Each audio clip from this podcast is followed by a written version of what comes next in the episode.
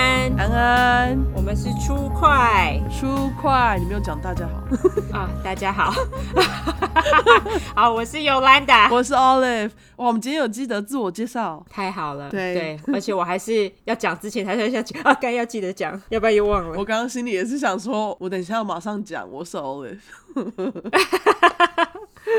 OK，那我们一开场，我们就来念一下 review。上周收到好多哦，好开心哦，对，啊，谢谢大家，那个喊话有用。真的 要哭了，谢谢大家。对，啊我要先念一个是我们之前有收过 review 的 G G G G 六二六，他改了 review，他的 review 的标题是“选我选我”，我觉得我要再打用心一点，挂号比字 数，这真的是一超个可爱优质节目，可以学英文，可以知道歹路不能行，还可以知道小孩需要很多爱跟关怀，我觉得很有趣，很可以，所以我脸书 IG 能按的我都按了，五个 thumbs up。就是五个大拇指 OK 后面音质变很好，两个主持人铃铛班挂号问号， 什么意思？笑声更好加笑清澈，穿透力十足。挂号 Olive 加油，你的笑声也很可爱。他打 注英文。总之，好节目，希望听到更多有趣的故事，嗯，谢谢，谢谢。然后我们再来下一个，他的名字是 Air 矮鹅，呃，标题是期待下一集。一边上班一边听主持人的笑声，真的很疗愈。虽然内容是真实犯罪，但故事讲得很清楚，主持人也很真诚的在讲话，不浮夸。挂号除了笑声，但我喜欢。耶。 呃，很赞。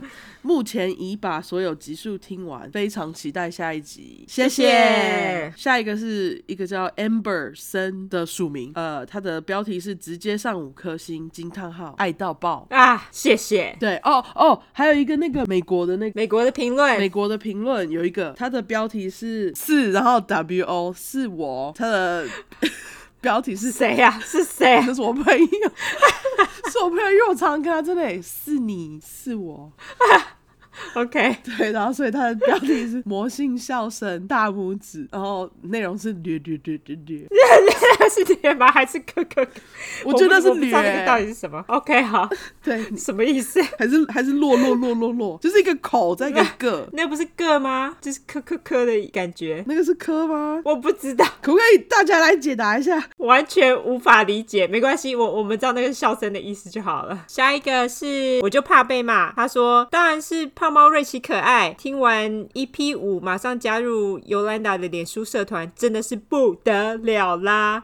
这个社团含金量也太高了吧！全部的故事追完，感觉会变成什么红警达人之类，超有趣。二零二零可以认识出快，真的值了啦！谢谢，啊大哭， 大哭。 拍手，再次拍手，没错，没错。再来开膛手杰森炒馒头那段太点点点，害我前面的恐怖气氛全消，太赞了！尤兰达的笑声我超爱，感谢，感谢。八婆的笑声，谢谢。 那下一个是尼克杨，真的喜欢，因为与朋友分享了《暗黑森林》，朋友也跟我推荐出快，因为之前有看 Ruby 的《上帝的黑名单》，深深爱上这系列的真实故事，很棒很棒，会推荐给朋友一起听。谢谢你们分享，笑脸，感谢你。感谢你，这个朋友是谁？朋友朋友留言你了干吗嘛？一直想要做谁谁？不是 不是， 他叫朋友来留言，朋友留言了吗？你不要逼人家好不好？ 当我们听众压力好大、哦。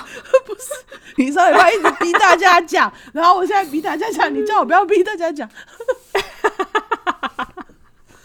好，那我们讲完留言之后，我们就来念免责声明。 OK，因为我们的主题是在讲有关血腥及暴力或性虐待的内容，建议有类似创伤或经验的人，还有不喜欢这类题材的人就不要听啦。我们会用比较轻松的方式去讲这些故事，但是并不代表我们不尊重受害者，因为故事很沉重嘛。另外，因为我们住在美国一段时间了，所以还是会中英夹杂，但是你绝对可以学到一些莫名其妙的英文，好不好？像上个礼拜的 BDSM 跟自习室性爱，大家还喜欢吗？还有 BTK， BTK，对对，毕竟这是翻译的故事，所以不喜欢的人就不要听。但是，哎呀，我我去听其他人的 podcast，还不是一直中英 夹杂？我都觉得我们已经很努力的在不要中英夹杂什么啊。完全我完全超努力的，对啊我们超级努力的，因为我们平常就是讲话实在是很，我在这边根本就完全没有朋友。如果要讲中文的话，都要打给 Olive，Olive 她也差不多是这个样子，所以我们就平常跟老公都是用英文讲话，所以我们两个人就是 中文有够烂啊！我忘了讲 Kansas 的事情了。哦，对，绿眼仙踪，对，因为我那天就跟我老公讲说，哎、o l i v e 他不知道绿野仙踪是发生在 Kansas，然后他们就说， 哈，他们有一句很有名的台词是啊，多多，看来我们已经不是在 Kansas 了。然后我就说，哈，真的有这一句哦？真的吗？对啊，等一下，绿绿野仙踪是一部电影，它有电影，然后台湾后来好像，我觉得那个应该是日本出的卡通，后来有卡通。哦那它是从电影开始，我觉得应该本来是先有故事出来，然后再来电影。那个台词，他们就说我常说那一句，我说你干嘛常说那一句？他说他只要例如说醒来啊，或者是他们 road trip，然后一觉醒来就会这样讲。 我说你们真的超智障的。 Kansas 是像一个梦就对了。 应该是说它很大吧，哦然后而且它有它有鸟不拉屎，它不是鸟不拉屎，住在 Kansas 的人不要骂我，它就是 它就是很大，好不好？很大，然后你可能一去那边就是可能除了肯德基之外，你什么都看不到哦。拜托住在 Kansas 的人不要骂我，这肯德基很坏，很坏。如果你住在 Kansas，请勿骂我，请勿赞我。我要解释为什么我不知道《绿野仙踪》，我只为什么我那么无知？因为我小时候是不准看电影、不准看电视的小孩，啊，对我也不准哎、可是我都偷看。 我没有办法偷看，我可以偷看漫画，但是我没办法偷看电视。所以我刚才问你说，等一下《绿野仙踪》是一部电影吧？就是不是书吧？它好像非常有名，是从电影开始。哦，这就是我们 要补充的绿野仙踪的小故事。好好那今天就是从我开始喽。没错，我们这次呢，我们两个人都挑了专门杀男人的杀手，对吧？对那我今天要讲的呢是另外一个同志杀手，我要老招重用，就是打同志市场。 毕竟我们上一个故事音质不好。那我这次要讲的人呢，他叫做 Jeffrey Dahmer，他其实在美国非常的有名。他之所以有名呢，是因为他的名号。我对你来说，他的称号有什么？好， Jeffrey Dahmer，我就叫他阿杰好了。阿杰其实是一个蛮悲剧的孩子，说完你就知道为什么了。阿杰呢，他被叫做 Milwaukee Cannibal 或者是 Milwaukee Monster。Milwaukee 是威斯康星州最大的城市，他的称号呢翻成中文就是密尔沃基食人魔或是密尔沃基怪物。你看有食人魔哎、大家有没有很兴奋？ 他就是有吃人的啊、吃很多吗好像还蛮多的哦。他是本 podcast 的第一个食人魔。 ？OK，好期待哦。那我们一样开始从他小时候说起。阿杰他小时候呢，跟兰迪还记得兰迪吗？大家他是另外一个同志杀手，兰迪是在第二集嘛，就是恶心大对决那一集。对，要是还没听，快去听。对，快去听哈！虽然说音质不好，可是故事好听到让你忘记音质不好这件事情，有吗？希望你好。 希望有。对，他在第二集，OK。好如果有兴趣的人去听听。阿杰呢，他虽然家庭正常，但是他从小就有心理疾病的困扰。我就来说说到底是发生什么事情。阿杰呢，他是来自一个正常的家庭。再说一次，他的爸爸呢？他爸爸是高知识分子，他爸爸是读到博士的化学家哦。妈妈我就不知道，妈妈好像就是家庭主妇。那妈妈在小孩子出生之后呢，她就有严重的忧郁症，产后忧郁吗？她不止产后，她后来就一直不停的忧郁，哦好像其实产后忧郁很容易变成这样。阿姐她是老大。哦，就第一个她下面还有个弟弟，妈妈因为有严重的忧郁症嘛，所以小孩子出生之后，她就跟她爸爸不停的吵架。那爸爸呢，他甚至为了躲避妈妈不稳定的情绪，他就会一直在研究室工作。有没有很熟悉？嗯台湾的父母好像都这样子，有没有？不想管小孩，就还有老婆。这样阿杰呢，他就当然经常都是跟妈妈在一起嘛。然而妈妈的忧郁症就是越来越严重啊，他有时候就是连下床都没有办法下床，就是就一躺在床上不想下床。阿杰爸呢，也因为研究工作的关系，他需要经常搬家，所以在阿杰他八岁之前呢，他们都是在州跟州之间搬来搬去的。那也因为这样，他就是对阿杰的个性产生了很大影响，因为他每到一个新地方，他都要去交新朋友，可是很困难呐、他就没有朋友吗？对，因为你在一个地方你待的不够久的话，你怎么交朋友？对啊，而且又在那个时代又没有手机。啊，对哈，他那时候是七零八零年代，嗯阿杰呢，他后来上了小学之后呢，老师发现阿杰他不喜欢跟其他小孩互动，也经常都是自己一个人。嗯，阿杰的爸爸呢，他也发现这件事情，他有发现就是阿杰常常会一个人面无表情的坐着，而且讲话的时候也没有什么表情。可是那时候爸爸也没有想太多，他想说可能长大自己就会好了吧。没有这种事情。后来呢，阿杰他爸爸呢，为了培养阿杰的兴趣，就让他去参加很很多活动。他爸爸其实还算是蛮用心的啦，例如说他会叫他去打网球啊，一些运动类的兴趣等等。但是阿杰呢，他都是参加了一下之后，他就不了了之，嗯他没有继续。但是呢，有一项活动呢，他一直都非常有兴趣，就是解剖昆虫或者小动物。如果是普通的父母，可能会觉得有点怪，可是我觉得以现在的标准也好像也还好。对，大家就会觉得有科学精神什么的。阿杰爸爸的确是这样想，他因为他自己就是科学家，他就觉得这个很正常。嗯，那他觉得阿杰果然遗传到他的基因之类的。 好哦，那在阿杰十岁的时候呢，有一天吃晚餐，他就问他爸爸说：“如果我把鸡骨头放进漂白水会怎样？”爸爸就想说：“哎呀，乖孩子怎么对科学这么有兴趣呢？棒棒！” 于是就吃完晚餐之后呢，爸爸就想说机会教育一下，他就收集了鸡骨头，然后跟阿杰一起做实验，教他怎么把骨头放进漂白水，然后就会骨肉分离，好像要加热啦。哦，呃，就会很臭就对了。那他后来呢，这个小技巧呢，果然啊让阿杰受益无穷。长大后也用这一招把他的受害者做骨肉分离。 OK，学以致用。对，那后来呢，阿杰妈的情况呢越来越糟，医生得要使用很重的剂量的安眠药，让阿杰妈每天都是昏昏沉沉睡到下午起床，通常都会等到阿杰放学回来之后才起床。起床后就开始跟他爸爸吵架啊，摔东西啊。阿杰妈呢，最终最终她还是被送到医院去，就是精神病院吧。嗯，那因为阿杰妈的状况弄得阿杰每天压力都很大，她就默默的决定自己一辈子都不要结婚，因为她不想要经历这一切让人觉得压力很大。嗯，她也觉得她妈妈会变成这样是她害的，因为她妈妈从她出生之后情绪就越来越糟，也因为这样的想法让阿杰越来越封闭。虽然说她知道自己的心理呢开始出现问题，因为家里气氛已经够糟了嗯，她从来都没有跟人家说她自己心里的这些问题，她都是自己想说想办法排解那种郁闷的心情。虽然她呢就自己创造了一个游戏，那个游戏呢叫做 Infinity Land，很像现在的电动游戏耶，他是创造脑内游戏。不是脑内游戏，是她真的游戏，就是她真的可以玩的游戏。哦，OK，好好好，叫做无限之境。如果翻成中文的话，我自己翻的，就是他自己做一个黑色的漩涡，然后他让小人啊，他可能有那种就是公仔，小人在上面走，如果小人跟小人之间不小心碰到对方，就会被吸进那个黑色的漩涡。我不知道他怎么做的，好想知道。对我想看那个游戏。感觉蛮酷的。嗯那阿杰呢？他在开始上高中之后呢，他就想尽办法让所有人远离他。他会穿那种军人的迷彩装去学校，让大家觉得他很怪，就是他想要创造一个自己就是一个怪咖的那种感觉，为何？因为他不惜与人交。哦，他就是完全不想交朋友就对了。对，因为他从小就没有朋友，他可能也不 care。哦、或是呢，他也会开一些奇怪的玩笑，例如说他假装他有癫痫啊，或是他会突然到学校可能会化个妆，然后扮成一个流血的鬼。他就喜欢 cosplay，我觉 得。 o k 好，我有问我老公，我就说，哎、如果你在学校看到有人穿迷彩装去学校，你会觉得他很怪吗？他说会啊，他说超奇怪的啊、他说那种人真的超神经病的。我说哦，所以难怪他会穿军人迷彩装。 那可是搞不好他就喜欢呢、他就不想要穿。哦，没有哦，可是美国他们有服装自由，他们不用穿制服。我以为他只是为了叛逆，就是哦，他也是为了叛逆啊。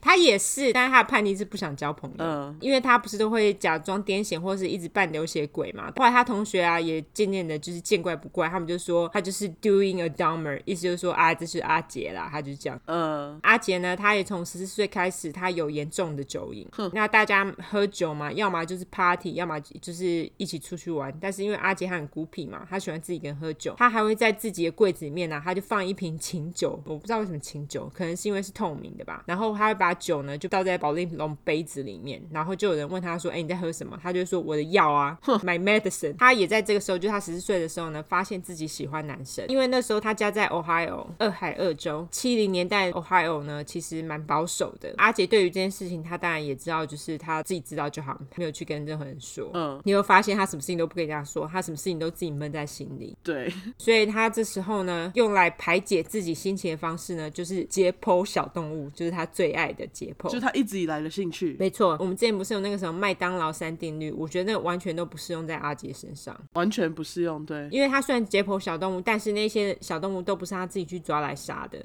他都是去捡那种路边被车撞死，他不交朋友，就是整天在路边等动物被撞死。就是整天去路上捡动物。嗯我觉得他很适合做这个。你知道他们不是有那种专门在收动物尸体的那种工作吗？他应该去做那种工作，他还可以带回家。对，还可以带回家，有没有？嗯，那他就是利用爸爸教的那种漂白水骨肉分离的方式来做自己的研究。长大之后自己也说，他说他做这些，他只是好奇小动物里面长什么样子， 哦，就是它的内脏啊是怎样的。他并不是因为他觉得爽去杀小动物。同一时间呢，他也开始好奇，就是人的里面呢会是长什么样子。他在这个时期，因为他发现自己喜欢男人，然后他又好奇人的里面是长什么样子，他就开始在想要跟男人睡觉啊，跟解剖死人的想象中在那边拉扯。他应该要去念医学系啊。真的，对啊，没多久，他跟男人睡觉和解剖人的界限呢就开始模糊了。也就是他希望有一个人不但可以跟他睡，而且他还可以解剖他。他不在意他是活的还是死的就对了。其实我觉得他在意耶哼，你等会听我讲，你就知道为什么他会在意。 OK，好，于是他在十六岁的时候呢，他看到了第一个他想要这么做的对象，就是一个每天呢都会从他家慢跑经过的男人。但是他那时候其实还没有想要解剖他，他只想说啊，可以跟他躺在一起就好了。嗯但是如果要这么做的话呢，他还是必须把那个人打昏嘛。所以他就是一直在脑中想说，因为他不想要跟他交流嘛，他不想要就是那种什么有个疯狂性爱啊，然后两个人就昏睡没有，他要打昏。他只需要他躺在旁边就对了。对他只要他躺着就好了。那他就是在脑中呢，不停的想象要怎么做。后来他就想说，可以把那个男的打昏，然后拉进林子里面，躺到他醒为止。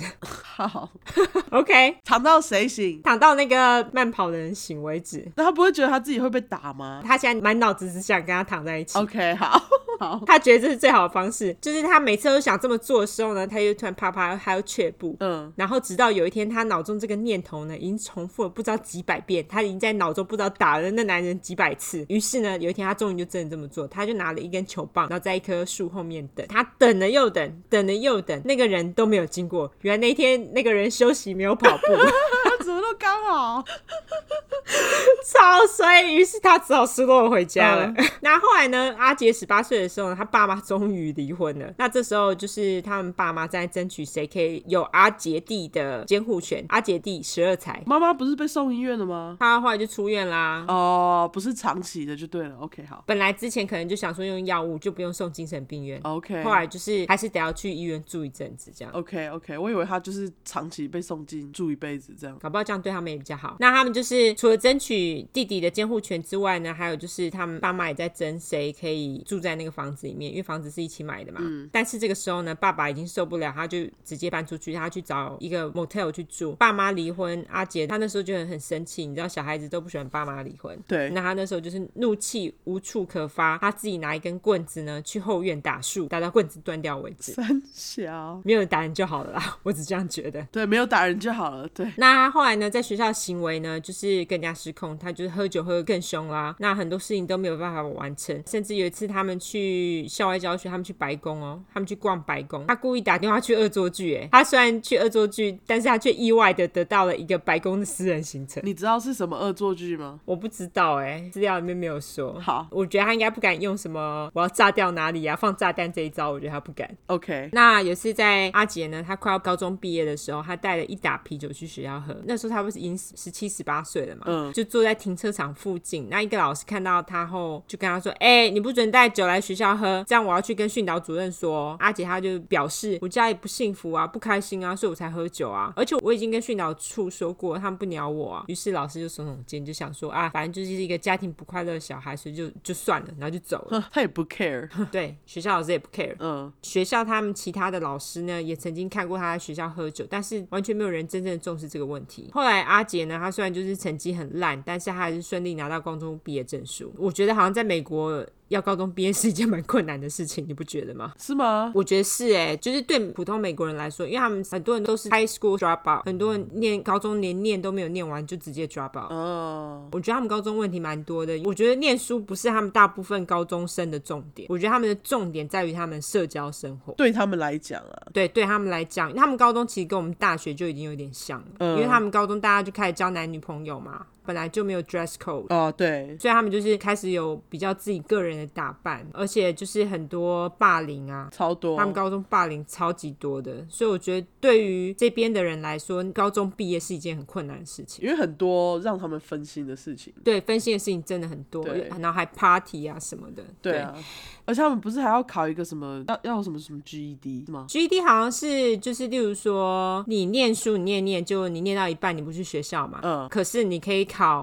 GED，你考过的话呢，你一样可以拿到高中同等学历证明或者是高中毕业证书。哦他们是就是这样子。哦，所以不是说在学校的那些人也需要考就对了。他们高中好像也是类似像大学拿学分这样子，就是你这堂课过了，你要拿几堂课，然后几堂课过了之后呢，你才可以拿到高中毕业证书。哦，我以为大家统一要考一个 GED，没有 GED 好像是不念书的。对，像他们，他十六岁之后他就没去学校。他们是是我老公了，他就是十六岁之后，他都在帮家里工作，所以他就是没有办法去学校念书。他后来就是直接休学，但是他后来自己十七八岁的时候，他就去考 GED。哦，他们说他 GED 的成绩够高，就给他高中毕业证书。那如果你不够高，他们不会给你毕业证书，可是他们会给你一个高中同等学历证明，就是你就算没有毕业证书，你还是想念大学的话，你可以拿那个东西去念大学。就是你只要有去考 GED，你考再烂，他还是会给你一个证明，让你可以去念大学，这样就对了。好像还是有一个成绩的要求。哦，OK OK OK，就是例如说六十分，你六十分过的话，那我就给你 GED；那如果说你考八九十分，我就给你毕业证书。哦，好，对，那你六十分不到，你就没过这样。我们又学到了一课。对，有没有就学到一课？因为他们这边的很多方式啊，就是他们的高中跟我们台湾高中非常不一样。对那我们就继续回到阿杰。好阿杰呢，他虽然说他都在喝酒度过他的高中，但是他后来高中还是顺利拿到高中毕业证书。这个时候呢，他的爸妈离婚也终于离成了。离成之后呢，他的妈妈就带着弟弟搬回家到 Wisconsin。嗯，阿杰爸不是早就搬家了嘛，所以这个家就突然只剩下阿杰一个人啊。这时候阿杰他就觉得很孤单，他想要人陪的念头又更深啦。之前他想杀那个慢跑的人的想法又回来了。那他为了压抑这个念头呢，他就靠更多的酒精来麻痹自己。他对于伤害人的念头也越来越深。他这时候还想象说，去路上找一个搭便称的，两个人情投意合，搞不好可以弄一下这样子。但是呢，他也只是想想而已，因为太寂寞。他每天的行程就是起床、喝酒、喝到挂，然后睡觉，然后再重复以上的动作。好，有一天呢，他就是想说啊，每天这样重复这样很无聊，他想说呃转换一下心情，他就跑去看了一个电影。他看完电影回家的路上呢，他不敢相信他的眼睛，他梦想中的可爱男人在路上出现，想要搭便车，他梦想中的可爱男人就这样出现了，然后而且他还打赤膊。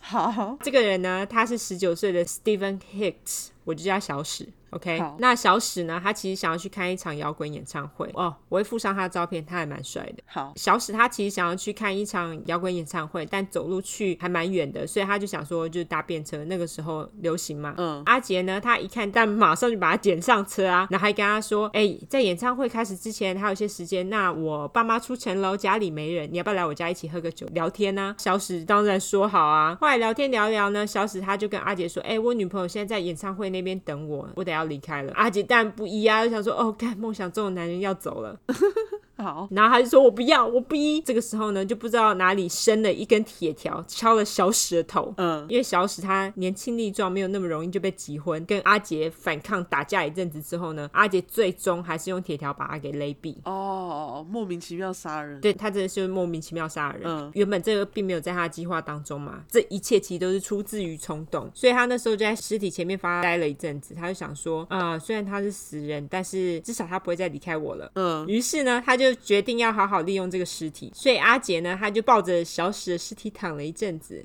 但好好抱一下啦，早就想抱了。嗯，然后站起来呢，打手枪射在小史的身上，但是最终他还是得面对他杀了一个人的事实嘛。嗯，于是呢，他就先把尸体藏在房子的 crow space，就是之前你说的那空间有没有？嗯如果不知道的话，就去听第三集那个小丑的故事，盖西的故事。没错。然后呢，阿杰他过了一晚睡不着的夜晚，第二天呢，他就拿着刀子到 Crow Space 去肢解小史，就跟他之前肢解过的小动物一样嘛。嗯，最后呢，他就把小史的肚子剖开，看里面有什么。 哦想说终于有机会可以看人的里面啦。哦，好恶然后把所有的尸块、粗块的块都装进塑胶袋里，把小史的证件和衣服都拿去烧掉哼。他喝了两瓶啤酒，然后打算带着尸块们到离家大概十英里的地方去弃尸。阿杰呢，他就把装着尸体的塑胶袋，他放在车子后座。那他上路之后没有多久，那时候有点晚，半夜了。嗯阿杰就突然被警察拦截，他就叫他停车，然后警察又跟他说：“哎哎哎，你的车子刚刚蛇行还逆向、哎，你是不是喝酒啦？”他们就叫阿杰下车直走跟摸鼻子，摸鼻子到底是怎样？ 阿杰喝酒呢，他喝成精啊，这当然都不是问题啊。嗯后来警察呢就满意的让他回到车上，打算就是开个罚单就算了。但是这个时候呢，警察就突然看到后座塑胶袋，而且他还闻到奇怪的味道，他就问阿杰说：“哎、你那是什么啊？”阿杰就跟他说：“哦，垃圾啊。”他说：“我爸妈刚离婚，在家里一直吵架。”于是他就用要到垃圾的借口出门。那后来警察就相信他讲的话喽，他就没有叫阿杰打开塑胶袋查看，所以阿杰简直是惊险过了这一关。那他后来就跟阿杰说：“啊，现在垃圾处理厂没开啦。”然后就直接让阿杰走了，非常惊险而且成功的气了尸。嗯，后来呢，阿杰爸有一天终于回家了。他一回家呢，看到家里满地都是空啤酒瓶，冰箱里也没有食物，他就问阿杰说：“啊，你妈嘞？”阿杰只是耸肩说：“哦，他带来地走啦。”嗯，阿杰爸这时候也终于发现阿杰有严重的酒瘾的问题。终于，对，嗯我的天呐、几年呐、他十四岁就开始哎、所以已经四五四五年年了。于是呢，他就搬回家，他就帮阿杰报了那个 Ohio 州立大学，然后就叫他去上大学这样子。嗯阿杰他就住进了宿舍，他在宿舍当然是狂喝酒啊，对他都没有去上课啊。而且只要他一个人的时候，他就会想到他杀了小史的这件事情，然后就会偷哭。那他因为缺课太多，阿杰爸他也发现哦，他可能就不是念书的料吧。于是呢，他才念了两个月，他就休学回家了。嗯那阿杰爸就想说啊，这样下去也不是办法，所以没事干嘛，就去当兵啦。阿杰他去当兵，训练完，训练完大概六七个月吧。嗯他就被派去德国驻兵了，但是呢，他新兵训练虽然没有喝酒，可新兵训练被派驻之后，他就喝酒啦。他在军中的表现非常烂，所以他后来当兵当不到两年，他就被退伍。因为他那时候在德国嘛，那他们那时候就问他说：“你要回美国，你要回哪边？”他们会给他一张单程机票，就问他说他想要回美国哪里。他后来想一想呢，他就想了本州的迈阿密。嗯他想说我们是 Sunshine State，有很多太阳，应该心情会比较好一点。所以他到了迈阿密之后呢，到海边找了一个汽车旅馆，又找了一个做三明治的工作。他就是在迈阿密生活一阵子， 是在 Subway 吗？有可能是哦，搞不好是哦，听起来就是哦。对啊，听起来就是感觉是他的工作。没错没错，他好适合在沙博工作。对，我可以想象。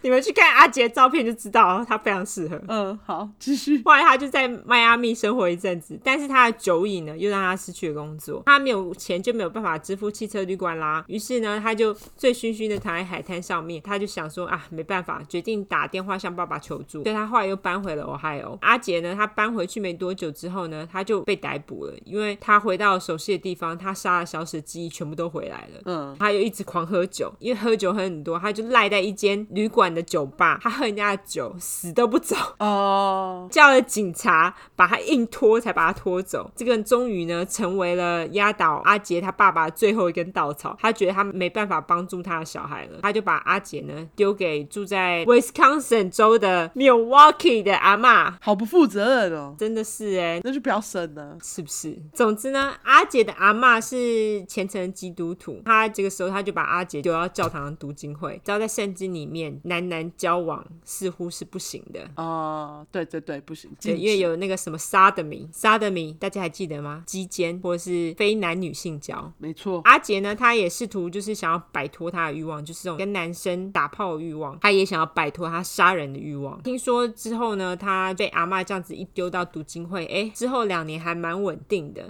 而且一直不停让他觉得很恐慌，就是他杀小史的那件事情啊，他也慢慢的好像就觉得啊，好像比较好，渐渐的离他有点远，他也不会觉得啊罪恶感很重。有一天下午呢，阿杰他跑到图书馆去看书，结果突然就有一个男的呢走上前丢给他一张纸条，上面说：“你到二楼的厕所，我来帮你口交。”因为阿杰好像年轻的时候算是长得不差。那在这一瞬间呢，阿杰他所有的欲望突然又回来了，包括就是想要跟男人打炮的欲望啊，还有肢解人的欲望。可是他又突然看到自己站在一具尸体前面，他 就觉得这些事情最好不要成真啦、所以他就没有去厕所被吃鸡鸡了。好，但是这似乎就打开了他心中的一道锁，这样子。嗯，阿杰呢，他对于想要拥抱人体的欲望越来越强烈，因为锁打开了嘛，他就想出了一个解决的方式。他的解决方式我觉得超妙的。嗯，他有一天呢，就去百货公司，他看到展示衣服的男人的人台，而且那个还不是做的很真哦，他就只是外表长得像男人。于是呢，他就决定把它偷回家。他等到店都关门了，他就把人台的衣服脱掉，然后包一包坐计程车带回家。没几个礼拜呢，阿嬷就发现他藏在衣柜里的人台，于是就打电话给他爸爸。那爸爸打电话给阿杰说：“哎、你那是怎样？”阿杰就跟他说：“哦，我那只是恶作剧偷回来的啦，他会再把人台送回去。”他最终把人台送走了。好可怜哦，想要拥有一个人台都不行。对，那只是人台，那又不是真的，对啊我就觉得好可怜。而且阿嬷到底为什么要跟爸爸讲啊？我觉得这个完全，可能是因为是男的吧，啊、阿妈是基督徒，那他难道不能拿一个人台回家，就只是展示他自己衣服吗？不行啊， 就是不行，所以他人台才为要何收回去。不？ 会，我也不知道。我觉得他要是有那人台，他搞不好之后就不杀人了。对，是不是？对啊后来没有人台的陪伴，阿杰只好再想其他办法。他后来想到，嗯，他想要人陪，不用杀人啊，他可以去墓园挖那种刚下葬的尸体，他就觉得一样的意思嘛。好恐怖，好，他不觉得恐怖哦，于是他就真的去挖了哦。你知道，就是为了要埋那个棺材，都要挖 six feet under，就是他要挖很深，six feet 大概一百八十公分到两百公分欸呢。一百八，嗯，所以那个就是很高啊，就跟一个一百八十公分站起来那么高啊，而且他们那个土又非常扎实。那如果说你只靠一个人跟一只铲子的话，其实还蛮累的。但后来只挖一次，他就不挖了，他就觉得干你娘有够累的，他就不挖了。所以他根本连尸体都没有挖到。他就试了这么多招，就是酒也喝啦，教堂也去啦，人他也偷啦，墓也盗啦。阿杰最后没得选，你以为我要说他开始杀人吗？不是，他于是就开始他的夜生活。哦，他想说看能不能找一个男朋友。这时候的阿杰呢，他已经二十五岁了，那时候已经是八零年代了。八零年代的 Milwaukee 呢，密尔沃基， 灭我机，这很饶舌。其实对于同志呢，开始有了很大的开放。那那时候的密尔沃基有一百多间的 gay bar，嗯因为他们就开始开放了蛮多间的哎，比我想象中还很多。多间。对，以八零来说，但是阿杰他的重点呢，其实并不是在酒吧，他又不喜欢跟人家交往，他不喜欢聊天啊。他后来就选了另一个他觉得很理想勾搭地点，就是桑拿，就是三温暖的、啊。嗯，他因为呢，他想要找的陪伴是那种哦，你就在那边躺着，什么话都不要说那种，有没有？所以他后来就想出了一个办法，他就去弄了那种处方前安眠药，他在三温暖的外头呢，跟谁对上眼，他们就会一起进一个私人房间嘛，他就让对方喝下下药的饮料，等到对方昏睡之后呢，他就躺在他们身上听心跳。你看他喜欢听心跳哦，他其实并不想要死人哦，嗯，听心跳或者是自慰。虽然他对蛮多人下药，但是那个时候没有任何人报警，因为那时候他们对同志的开放还不久，大家对同志还是有有一点偏见，所以那时候同志还有那个三温暖呢，他们都不想找麻烦，嗯所以没有人把这件事情带到警察那一边。三温暖呢，他们也是睁一只眼闭一只眼，他们就让阿杰在三温暖做他想要做的事情。但是呢，后来有一次有个人被下药下到 OD，大家知道什么是 OD 吗？就是 overdose，太多药了。英文时间， 英文时间 O D overdose OK，然后呢，他就是因为下午被 O D，他就被送医了。这个就是压倒三温暖的最后一根稻草，他们就是再也不准阿杰进入他们三温暖。我人差点死了，对，人都差点死啊，嗯这个不能开玩笑的欸。于是呢，这个时候阿杰呢，他就只好跑 gay bar 找人啦。他总是在 gay bar 快要打烊的时候呢，他就找人，当然是不能带回阿嬷家啦。他只好把他们带到某间便宜旅馆的房间。那他也是用同一招，就是在饮料里面下药， 他就是不要他们跟他啰嗦就对了，把他们迷昏之后就做他想要做的事情。他这么做超多次的哦，有的人还被他重复带回家过。哈，就同样的那几个人就对了，对，同样的人不小心被他重复带走，而且这些被他下药的人，他们也是从来都没有报警过，好像蛮多人是性工作者。 ，OK，阿杰呢，在过去的三年内呢，一直这么做，也曾经被逮捕了三次。他一次呢是在酒吧里面威胁酒保要用枪射他，另外一次呢是他在街上对警察比中指。哦我言论自由，最后一次呢，是一个小男孩看到他在河边打手枪，他就被抓了。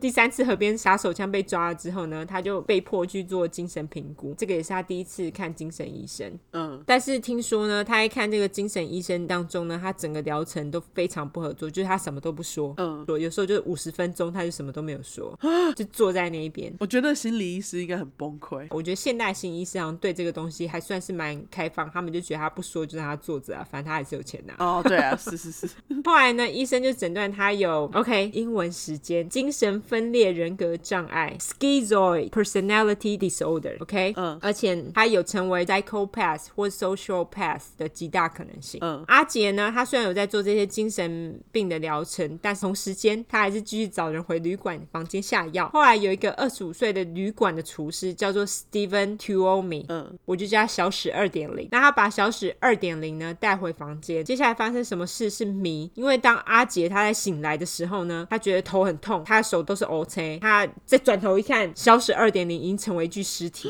而且他的头垂在床的边缘，嘴角流着血，他的胸部是被打到凹下去哦。但是他却不记得他对小史二点零做了什么。阿杰呢，他也很震惊，因为他压抑这个杀人的欲望呢，压抑了九年呢，最终还是发生了。他是酒醉，就是就是喝酒喝太多，然后他可能后来就是 pass out，可是他不知道他到底是做了什么，他就直接 black out。后来呢，他就想说，干还是发生了，于是他就在房间里面这样走来走去啊，他就一根烟接着一根烟抽，英文叫做 chain smoking， chain smoking，超级喜欢 chain smoking，因为我觉得那个实在是太有想象力，太有想象力，对，链子，太有画面。然后他就想说啊，要怎么办呢？然后过了五个小时，他想了五个小时， 为什么要这么他久就？坐在旅馆里面，可能要醒酒吧。过了五个小时呢，他终于想到一个办法，他去买了一个大行李箱，把小史二点零的尸体塞进去，然后叫了计程车把尸体载回阿嬷家。那计程车司机那时候还帮阿杰把行李箱搬进车子里面哦，而且就很重嘛，他就问阿杰说：“哎呦，这里面这么重，装什么尸体吗？”阿杰约：“是呀。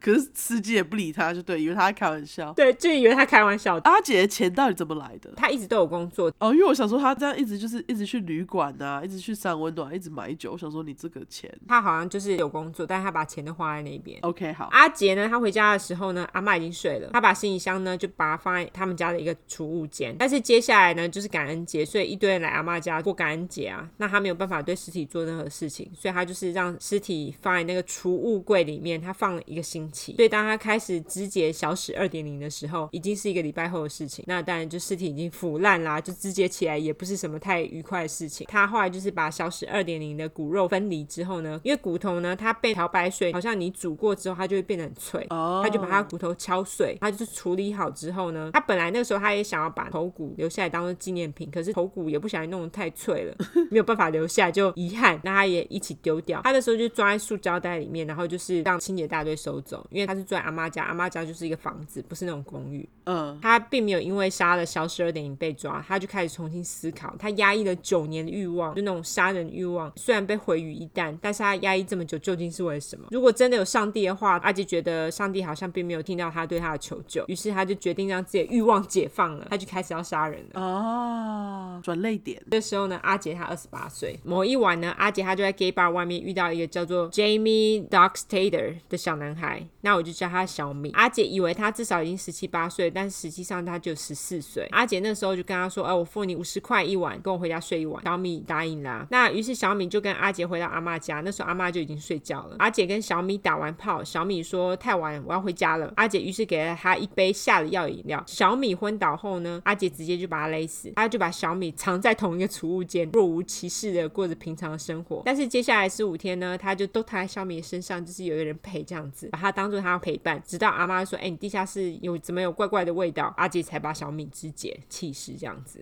要是阿嬷没讲，他搞不好就一直留着。他们是鼻子有问题啊，这些人。我觉得他们有坚强鼻子。总之后来呢，阿姐又用了同一招在另外一个二十四岁的芭比的身上，但是那一次药效退得很早，那阿姐只好让芭比走。芭比呢，她后来回到酒吧呢，跟大家说她被下药的事情。结果还有另外一个回她说：“哦，你也被下药了吗？”所以就是阿杰呢，她做这件事情其实算是蛮有名的。嗯，但是一直都没有人报警。阿姐又找了一个叫做 Rano 的人回家，我叫阿农。那一次呢也不是很顺利，他一回家呢，阿嬷就问他说：“阿杰是你吗？”然后阿杰就才发觉啊，干阿嬷怎么还没睡？他就只好跟阿妈说：“对啊，我想泡杯咖啡。”于是阿杰就真的泡了咖啡，他也泡了咖啡给阿农。阿农喝了之后呢，当然就昏倒啦。但是因为阿杰呢那时候对阿嬷有所顾忌，因为因为阿嬷还醒着嘛，于是他就把阿农呢带到一个公车站，丢在公车站牌，然后就闪人了。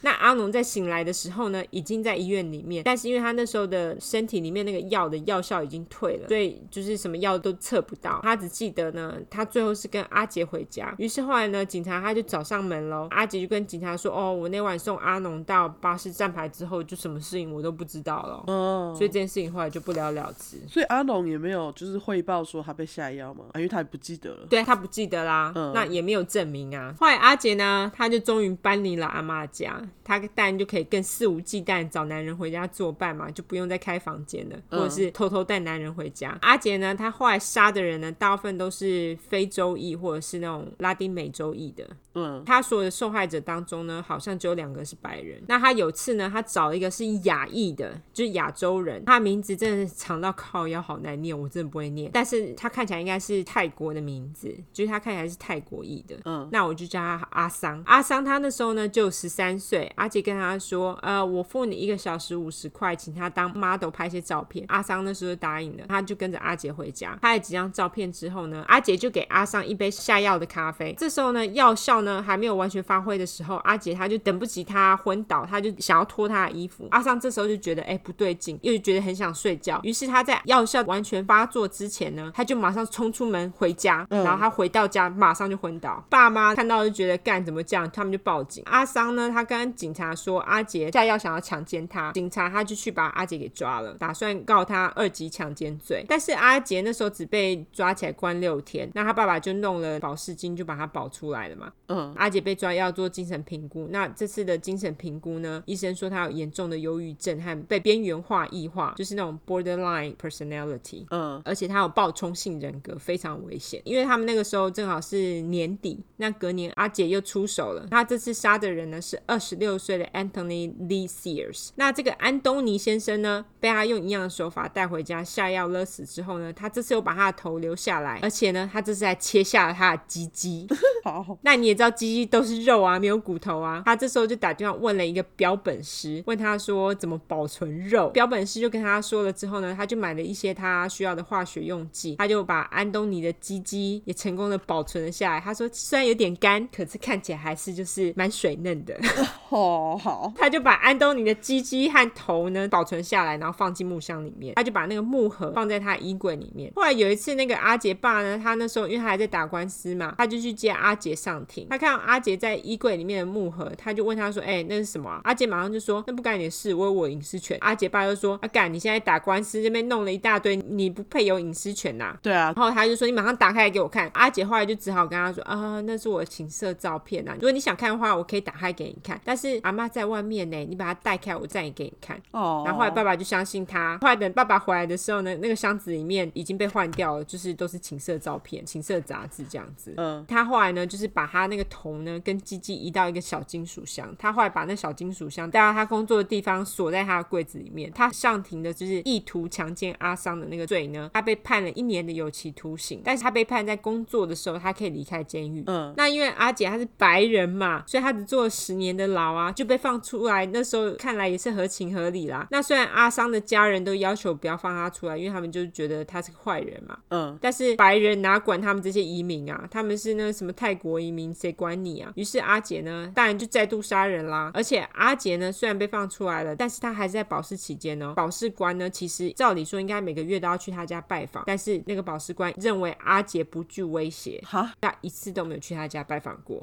认为阿杰不具危险，好，对啊，明明就威胁性很高，好吗？对啊，后来阿杰呢，他一出来就带着他所有的骨头跟鸡鸡们搬到另外一个更隐秘的公寓里面，在那边当然又更适合杀人啦。阿杰当然就是一出狱就等不不仅要杀人了。嗯，而且他保存了那些人的头骨当做战利品。他后来还新增了一项战利品，就是用拍立的相机去拍他的受害者，帮他们摆姿势拍照这样子。而且他后来呢，还买了一个黑色的长桌，用来展示他的战利品，也就是那些受害者的头骨。但是因为被看到头骨好像蛮容易惹麻烦的，于是呢，他就去买了那种漆，就是那种有时候你在涂指甲油的时候啊，嗯他们不是有那种表面漆是你涂了就不会亮的吗？就嗯指甲油是 matte surface，它就不是那种亮的。对，有，那他就去买了类似的漆去涂他的头骨，让那个头骨看起来不亮，他们就看起来像是从那种 craft store 买的那种拿来做装饰用的。嗯所以他就是买那些漆去涂的那些头骨。后来他搬到了新的公寓，他又得要想新的办法来处理尸体，因为他之前是骨肉分离，然后就把骨头敲碎，直接丢垃圾桶，让清洁大队收走掩埋嘛。嗯，但是如果他在公寓里面这样处理的话呢，像公寓不是都是集中垃圾在一起，然后后来某一天才有人来收垃圾嘛？哦，可能就会有味道，是不是？对，有味道，而且会留太久，就是证据留很久啊。哦，对那他对就对觉得这样子真的太冒险了，于是他去买那个酸去溶骨头，这样子溶完他就直接把那酸到马桶冲掉就好啦。所以后来阿杰呢，他杀人的几率呢也越来越频繁，但是你知道越频繁就越粗心。For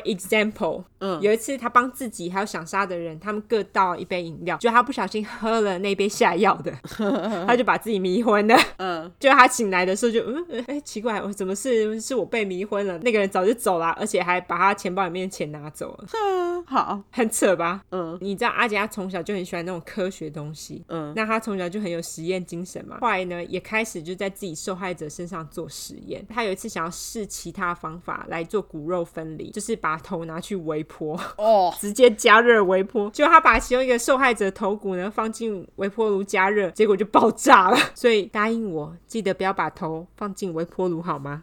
好，好， 好个屁！我要先拿到头骨头再说好吗？而且更妙的是，他兽也自己说：“哦，我觉得很对不起那颗头、欸，因为那个受害者啊，经历了这么多痛苦，却没有达到他想要的目标。 都已经死了，他这个人实在太妙了，对而且还不是因为他在那里玩。 对啊，还不是他自己在那边 对啊，这这里玩死人。真的是哎、后来阿杰他又找一个受害者叫 Louis Panay，就叫阿路。阿杰本来要下药杀死阿路，但是阿路是第一个留到早上才说他要走人，并没有就是打完炮就拍拍屁股走人。阿杰就觉得哦，看这人怎么那么好，于是他就让阿路走了。但是事后呢，阿杰呢事后又想说不行，我还是想要他的头骨。于是第二天呢，他又叫阿路呢到他家，但是刚好这个时候呢，阿杰的安眠药用完了，他就随手抄了一根橡胶锤子，直接往阿路的头上锤下去。阿路呢没有昏倒，但是他非常生气，他每次都是觉得你干嘛打我？他又跟阿杰扭打了起来。打到后来呢，阿杰也没辙，因为他还蛮壮的，两个人就喊咔，就说好咔咔咔咔咔，不要再打了。于是阿杰呢，他就随便找一个理由跟他说他为什么打他。阿路也接受了他的理由，然后还有他的道歉，他也跟阿杰说好好，我不会报警。所以他们两个人呢，在打完架之后又一起过了一晚哦。但是第二天呢，阿路他就跑去报警了。但是因为他的故事实在是太神奇、太奇怪了，警察完全不相信他在说什么。哦，而且当时对那个统治，是没有很友善。两个月之后呢，阿杰他又杀了一个二十三岁的人，叫做 Ernest Miller。他这次进化了哦，这是他除了保存他的头骨之外呢，他还保存了一两个他的腿跟手背，还有某些器官，他把它们煮来吃。哦，开始吃了，而且他还会用那个不是有那种打排骨的那种东西， 他还把它肉小便对，还把他的肉就敲一敲，增加弹性。断筋，啊，真的真的，他还这样做，他就觉得吃了这些人之后呢，他跟这些人的关系更近了一步，因为这些人现在都在他体内了。哦，他后来又杀了三个人，为他的长桌有没有增加了几个头骨，还有为他的冰箱里面呢增加了一些食物， 而且呢他还做另外实验，他把其中一个人的皮给剥了，他本来打算呢保存那个皮，但是后来他失败了。嗯，以上他这些杀的人呢，全部都是黑人。没多久呢，他终于又找到一个亚裔的受害者，只有十四岁。你们猜他是谁？猜不到啊，不知猜不道，到，对，废话，毫无头绪，抱歉。他是阿桑，还记得阿桑吗？就是差点被他强奸杀掉那个，他是阿桑的弟弟。他的弟弟的名字呢叫做 Conarak，妈的，他的 last name 跟他哥哥一样很难念。嗯，我会附上照片啦，那我附上照片的时候会附上他的名字。你们知道怎么念的，跟我说，我相吻一个。没有，应该没有人要我相吻。好，搞不好有人 要，知道怎么念的跟我说哈，要哦那要自己来美国索取，好不好？飞吻，飞吻，心理飞吻，好，心理绯闻，好，就这么干。他就是 Conorak，那我就叫他康康。那阿杰那个时候呢，他并不知道康康其实是阿桑的弟弟，于是阿杰呢就用把他哥弄回家拍照那一招，就跟他说：“哎、我要拍照啊，五十块给你啊。”然后就把康康弄回公寓了。康康呢，他其实没有像哥哥那么好运，他被下药弄昏之后呢，阿杰这时候又想要做实验了，他觉得把人杀死很快就会腐烂嘛，那他其实也不想杀人呐、他就觉得哦、只要他不走就好了，所以他就想说，那我让这些人呢无法行动，留下来陪他就好了。所以他就听说人的脑的某一个部分呢是主管言语跟行动能力的，他就弄了一个电钻哦，把昏倒的康康的头钻了一个洞，哦，然后再用一个针筒呢，把盐酸灌进那个洞里面。如果实验成功的话呢，康康就会变成有意识但是无法行动跟说话的僵尸。阿杰呢，他灌了盐酸之后就觉得啊，好期待哦，但是要等到康康醒来才知道有没有用嘛。所以他那时候想说，好吧，我出去喝一杯，他就去酒吧喝酒，然后想说晚点回来再看。就在他离开之后呢，康康就醒来了。 果然真的没有办法自由行动，但是他还是很勉强的，可能用拖的或者是用滚的，把自己滚出了阿杰的家。他这时候就是全身赤裸地躺在街上，都没有人理他，大家都以为他喝醉了嘛。嗯，这时候终于有三个女人，她们是三个女黑人，她们上前关心。这个时候呢，阿杰一个转角一转弯就看到啊，干康康怎么跟三个女人在讲话？他就觉得不 OK 啊，他马上就上前搭康康的肩膀，他就跟那个女人说：“哦，康康是他的朋友，喝醉了，他保证会好好照顾他。”但是康康他那时候还是努力的在挣扎，而且他还努力挤出了一个字 “no”。哦，但是阿杰呢，这时候直接强行把康康带走。那那个女人就在后面大喊啊，你也知道女黑人她们讲话都超大声的，嗯，这个时候呢，就有一台警车呢，终于经过，然后他就停车查看，但是是一个白人警察，白人警察怎么会听黑人的话？嗯，然后他那时候呢，就直接下车了，他就想说是怎么回事，阿吉就跟他解释。那那三个女黑人就跟他说：“哎、他那个那个是小孩耶，你要看他到底是为什么有个小孩喝醉啊，这样子啊。”那个警察就说：“我不需要你们告诉我我应该做什么。”哦，阿杰呢，他为了要让警察相信他嘛，他就更大胆，他就跟警察说，要不然你回我公寓看。他就把警察跟康康带回他的公寓，嗯然后呢，他就给警察看那时候康康还没有昏倒的时候，他帮他拍的照片，警察就相信他啦。但是这个时候呢，警察他就闻到奇怪的味道，他就往阿杰他黑暗的房间里面看，嗯，但是因为那时候房间很黑嘛，他没有开灯，房间看起来好像还有一个人，那个是阿杰的上一个受害者，他还没有处理尸体，所以就开始发臭。但是警察也觉得哦算了，那不干他的事，他觉得可能是他们要三 P 吧，于是呢他就走人了。他不觉得是死人。对他只觉得怎么有一个人。 OK，OK，后来呢，在警察走不到一个小时之后，康康就死了。嗯，阿杰呢，他对于这个实验结果非常不满意，因为康康其实并没有活很久。于是呢，他又找另外一个受害者来做实验，他这次灌了滚水而不是盐酸。哦后来这个受害者果然活了两天才死，他折磨他折磨了两天。嗯，阿杰后来又杀了很多人，那因为他杀人的频率太高，他经常就是还没有处理完上一个受害者尸体的时候，他又找下一个，导致他需要更多的时间处理尸体，因此他都没有去上班，他就被 fire 啊啦。嗯，而且他还因此没有去找保释官，但他后来呢又打电话跟保释官解释，还有道歉，就跟他说，哦，他有想要自杀的念头啊，巴拉巴拉巴拉。保释官呢只是把他送去精神评估，然后给了他一一些忧郁症药，就这样而已。嗯，后来呢他又杀了一个人，这时候他的家里的尸体多达三具，他有两具在浴室的浴缸里面，那一具在他的床上。他因为浴缸里面都是尸体，他已经很多天没有洗澡了。哦他又懒得弄尸体，那还没工作。公寓的管理员呢，还上前跟他说：“哎、你那个公寓传来的那个味道，你最好赶快给我处理好，就那个尸臭有没有？不然我就把你赶出去哦。”但是阿杰呢，他根本就不在乎，因为他有更重要的事情，就是他需要杀人。嗯，那因为阿杰他又臭又脏，就很难钓到人，有没有？但是他这时候遇到一个他之前遇到过两次的人，就是已经认识了。那那个人呢是三十二岁的 Tracy Edward，我都不知道 Tracy 原来也是男生的名字哎。是，我就叫他崔西。阿杰那时候就跟他提议，他说：“我给你一百块，你跟我回家。”崔西就答应啦。但是他一到阿杰家，崔西就后悔了，因为他看到阿杰的门上有很多道锁，就已经够可疑啦。而且他的客厅呢看起来很干净，但是却充满了恶臭。这时候电视上又在播《大法师三》，更恐怖。 对，那他看到有一个非常干净的鱼缸，充满了美丽的鱼，墙上有一些艺术裸体照。其实阿杰把家里弄得还蛮不错的，我事后也会附照片。好，它有两个雕像 gargoyle，你你知道 gargoyle？石像鬼。对，石像鬼就是那种在歌德教堂上面常会有的东西。对，Gargoyle 在应该是不是像台湾那种门神？哦，对对对对对对。嗯可是我觉得 gargoyle 实在是比我们门神看起来屌太多。还是还是是那种门神外面那两只狮子？不是狮子，它们是那种有翅膀，然后通常都是有鸟嘴的。 哦、o k 好好好，它除此之外呢，它的厨房呢还有四大箱的盐酸，你怎么家里会莫名其妙有盐酸，而且还四大箱，就是很不对劲。然后呢，阿杰呢，他跑到厨房呢去弄了一些饮料，那崔西就跑到鱼缸那边看鱼啊。那在崔西他转身之前呢，阿杰就已经用一个手铐把他左手给铐住了，他还拿出一把刀跟崔西说：“我只是想要拍你几张的裸照。”崔西那时候就想说啊，他有武器，当然就乖乖听话啦。嗯那他就是把他的两只手都铐着之后呢，阿姐就帮崔西脱衣服拍照。拍完之后呢，阿姐就叫崔西躺在床上，他又把他的头放在他的胸前，听他的心跳。哦，但是我觉得这时候阿姐已经，就是我觉得她已经有点失心疯了，你知道吗？嗯，因为她后来呢，她虽然把崔西的手铐住，可是她并没有把他绑起来，或者是做其他的保险。她后来就是把崔西自己留在房里面，那她就跑去冰箱拿啤酒。崔西这时候一看到机会，她马上就冲出阿杰的公寓了，跑到转角的时候，正好遇到当晚巡逻的警察。那她那时候呢，她只是过去跟警察说：“哎、你可不可以帮我把手铐打开？”她其实并没有想要报警。她只是想要把手铐打开，然后她就可以走人。但是因为警察手上的那个钥匙打不开他的手铐啊，警察就说好啦，那你跟我说你这个是是谁帮你弄的，那我跟你一起去要那个钥匙帮你打开。嗯崔西就带着警察去阿杰家，阿杰一开门看到警察，还是邀他们进他的公寓哦。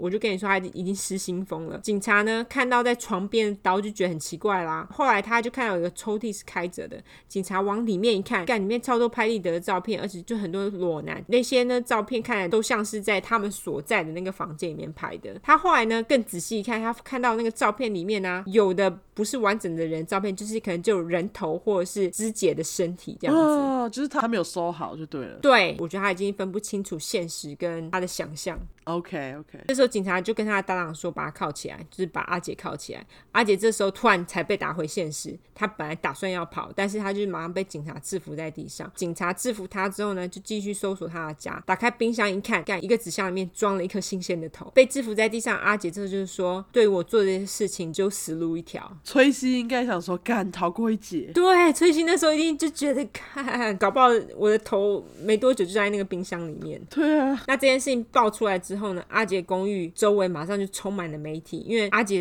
的邻居这时候才惊觉，感觉他们跟一个连续杀人犯当了邻居，而且呢，那些邻居因为你知道阿杰不与人交，所以那些邻居对于阿杰一无所知，他们只知道阿杰就是一个三十一岁的单身男性而已。嗯，被抓的时候是一九九一年，这时候《沉默羔羊》才刚上映。那你也知道《沉默羔羊》里面有一个食人魔嘛，所以媒体呢就把阿姐跟《沉默羔羊》做比较，这样子。嗯阿姐被抓了之后呢，她就开始长达了六个小时的自白，对她来说也是自己的心理疗程，因为她就开始讲说她小时候怎么样啊，她是怎么样达到她现在这个程度啊，然后她也说她知道自己这样做是不对的，她为什么后来会变成这样子？那由于阿杰呢，她是看起来似乎还蛮诚实的，所以她审判呢其实受到非常多的争议，因为他的律师呢，本来要用他因为精神异常而没有办法辨定好坏这一点呢来减刑嘛。可是因为其实他似乎可以辨别好坏，因为他自己都说他知道他自己做这个是不可对的、是他还啊。对啊，他还是选择去做。对，而且他其实可以寻求协助，而他又没有。嗯，小时候可能有点困难，可长大其实可以啊。他就被判定他没有疯，他后来就被判了十五个无期徒刑。阿杰后来他自己也说，他说他杀这些人呢，并不是因为他恨他们，因为你知道他杀了很多都是非裔黑人，哦，或者是对拉丁裔，嗯就是有色人种。但是大家就是对于他这个说法呢，就是有存在一个问号。他就说他杀他们并不是恨他们，他说他觉得他自己只是生病了，或者是他天生就是一个邪恶的人。他说他不论是哪一个，他都希望社会今后能够好好的重视有类似精神疾病的人，才不会有下一个阿杰。哦，这是他自己讲的。对他自己讲的，那他知道好坏啦。我觉得他就是无法去压抑他杀人的欲望。阿杰呢，他其实，在监狱的时候呢，他一直很害怕被其他的犯人杀害。我觉得他会这么想，我觉得是有道理的，因为第一个他是同志嘛，嗯，然后第二个是他杀人都是有色人种、欸对对，那你知道，在监狱里面的黑人一定都超超级讨厌他的啊、嗯，最后呢，他的恐惧也的确成真。他在一九九四年的时候呢，他被另外一个犯人，就是黑人哦，声称受到上帝的指引，被他用铁条打死。嗯而且他死的时候就三十四岁，你不觉得超悲剧的吗？他是该死啊，对，是，可是他的死法也是很悲剧啊，因为对相较其他的杀人魔，一堆人活到什么什么七十几啊、对啊，八十几岁的，所以我觉得他他算是蛮悲剧的欸。对，没有，而且我觉得他自己就我觉得蛮有趣的地方是，他前面就是用铁条打死他的受害者的。对，就他对第一个受害者被铁锹打死啊。对啊，哇，起承转合，对，没错，他的故事我觉得真的是，我觉得他蛮悲剧的啦，对他真的很悲剧。就是受精神问题苦恼很久，但是他真的是完全没有任何人发现哎、对，因为其实听起来他也算是一个蛮聪明的小孩。对，而且就是如果他有好好的被教育的话，他其实可以当标本师哎、对啊，因为他完全不怕去解剖动物干嘛的啊、对啊，而且他也对那一方面有兴趣，所以我就觉得真的是蛮可惜的一件事情。好吧，那我事后就会附上他的照片，还有就是他被杀的受害者。他的受害者呢，就像我刚刚说的，只有两个是白人，两个亚裔，那两个亚裔还是兄弟，其他都是黑人，嗯或者是拉丁美洲裔的。你会附他房间的照片哦？我会会会也会，以现在来说，他算是蛮有品味的。想看，好，想看，会附上。好，那我的故事就到这边喽，好。晚安。好，我这次要讲的是一个叫做艾琳沃诺的杀人犯。艾琳诺诺，艾琳沃诺，好，艾琳诺诺，英文是 Eileen Warnos。啊艾琳是在美国的第一个女性连续杀人犯，因为之前都是男性嘛。哦，你你的意思是说，第一个女性是说，第一个用第一个不是护性，不是护士的女性连续杀人犯吗？应该是说她是第一个被叫做女性连续杀人犯的，哦，对，因为之前还没有这个词嘛。，对，所以她就等于说她是嗯第一个被叫做女性连续杀人犯的的人。 OK，了解。我记得护诶护护士的期间比较晚啦，哦，对，哦，是啊，哦，艾琳是在一九八九年到一九九零的时候杀人的，哦，OK，所以我在想说应该是那个连续杀人犯这个词出来不久后，哦，OK，对对对，对对对，好，了解。那我刚刚已经讲了嘛，他在一九八九年到一九九零年间这段期间总共杀了七个人。他在一九九一年被逮捕之后被判了死刑。嗯，那这个死刑是在二零零二年的十月九号执行的。哦，所以他已经死了。嗯，，对我已经告诉你他死了，不过他死前有讲最后一句话。嗯，对，就是你如果好奇的话，我们就继续听下去。那句话很重要，就对了。对他来讲很重要吧？其实我我有点不太懂是什么意思，就是蛮奇怪的。对， OK，好不好奇你还是要继续听下去。 ，OK，好，好，那这个艾琳呢，跟我们之前讲，我们就先从她的那个背景开始说起。好，这个女孩艾琳，她跟我们之前讲到的几个杀人犯一样，有一个非常悲剧的童年。我就先从她的父母开始说好了。好，艾琳的妈妈的名字叫做戴安，爸爸叫做里欧。艾琳的父母在年纪很小的时候，他们就奉子成婚。那这个子不是艾琳啊，是艾琳的哥哥阿基 Keith。哦，OK，好，对，那年纪小，就是我刚刚说到他们年纪很小结婚嘛。那年纪小是多小嘞？当时艾琳的妈妈只有十四岁，爸爸只有十六岁，超小的，超小的。阿基出生后过了不久，大概两个月后，嗯嗯，戴安又再次怀孕。什么？对，没天错，哪，小孩出生两个月多就就又再次怀孕，太扯这了！是我推算的啦。嗯，可是就是八九不离十，就是不是两个月，也可能是三个月，这还是很快。对，因为小孩就十个月嘛。那对，那这个小孩呢，就第二个小孩就是艾琳。嗯艾琳在一九五六年的二月二十九号出生。 ，OK，二月二十九，哎，对我特别提这个日子，是因为哎、她在二二月二十九出生哎、对，哎，好好神奇哦，双鱼座，双鱼座。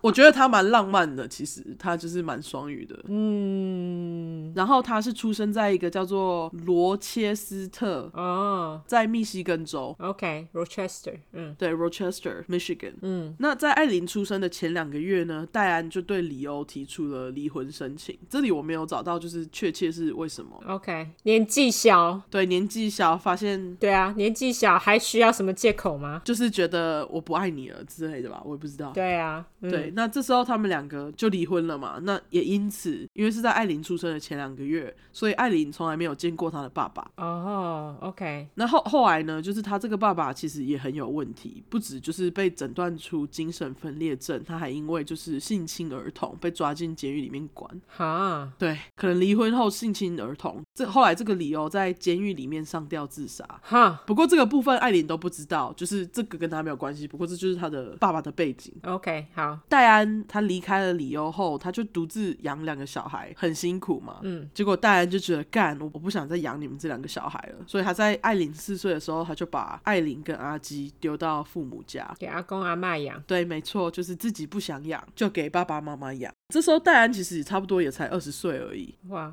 你就是很年轻啊，对啊，那就是自己不养，也没有别人可以养啊，所以就给爸爸妈妈养嘛。这个爷爷奶奶就领养了艾琳跟阿基不是爷爷奶奶吧，是外公外婆，啊，外外公外婆，对对对，嗯，因为英文没有分别，对他们没有分，对他们就 grandma grandpa，嗯，对，结果这对爷爷奶奶就领养了他们外公外婆啦， 外公 啊，我一直讲爷爷奶奶、外公外婆。嗯，OK，不过这对外公外婆，他又好巧不巧，就是怎样酒鬼，哈，好可怜哦，难怪自己的小孩会早会早怀孕，没有好好养小孩啊。对，你以为这个外公外婆领养完就没事了吗？没有，嗯，艾琳的命运就是还没有结束哦。这时候她才四岁而已，哦，OK，对她被领养的时候才四岁而已，她在长大的过程中，酒鬼爷爷、外公、酒鬼外公，他不止 OK 打她，他还性侵她。哦，天哪，四岁耶，四岁就被性侵。我不知道确切是从几岁开始，哦哦，但是他是四岁的时候被外公外婆领养，然后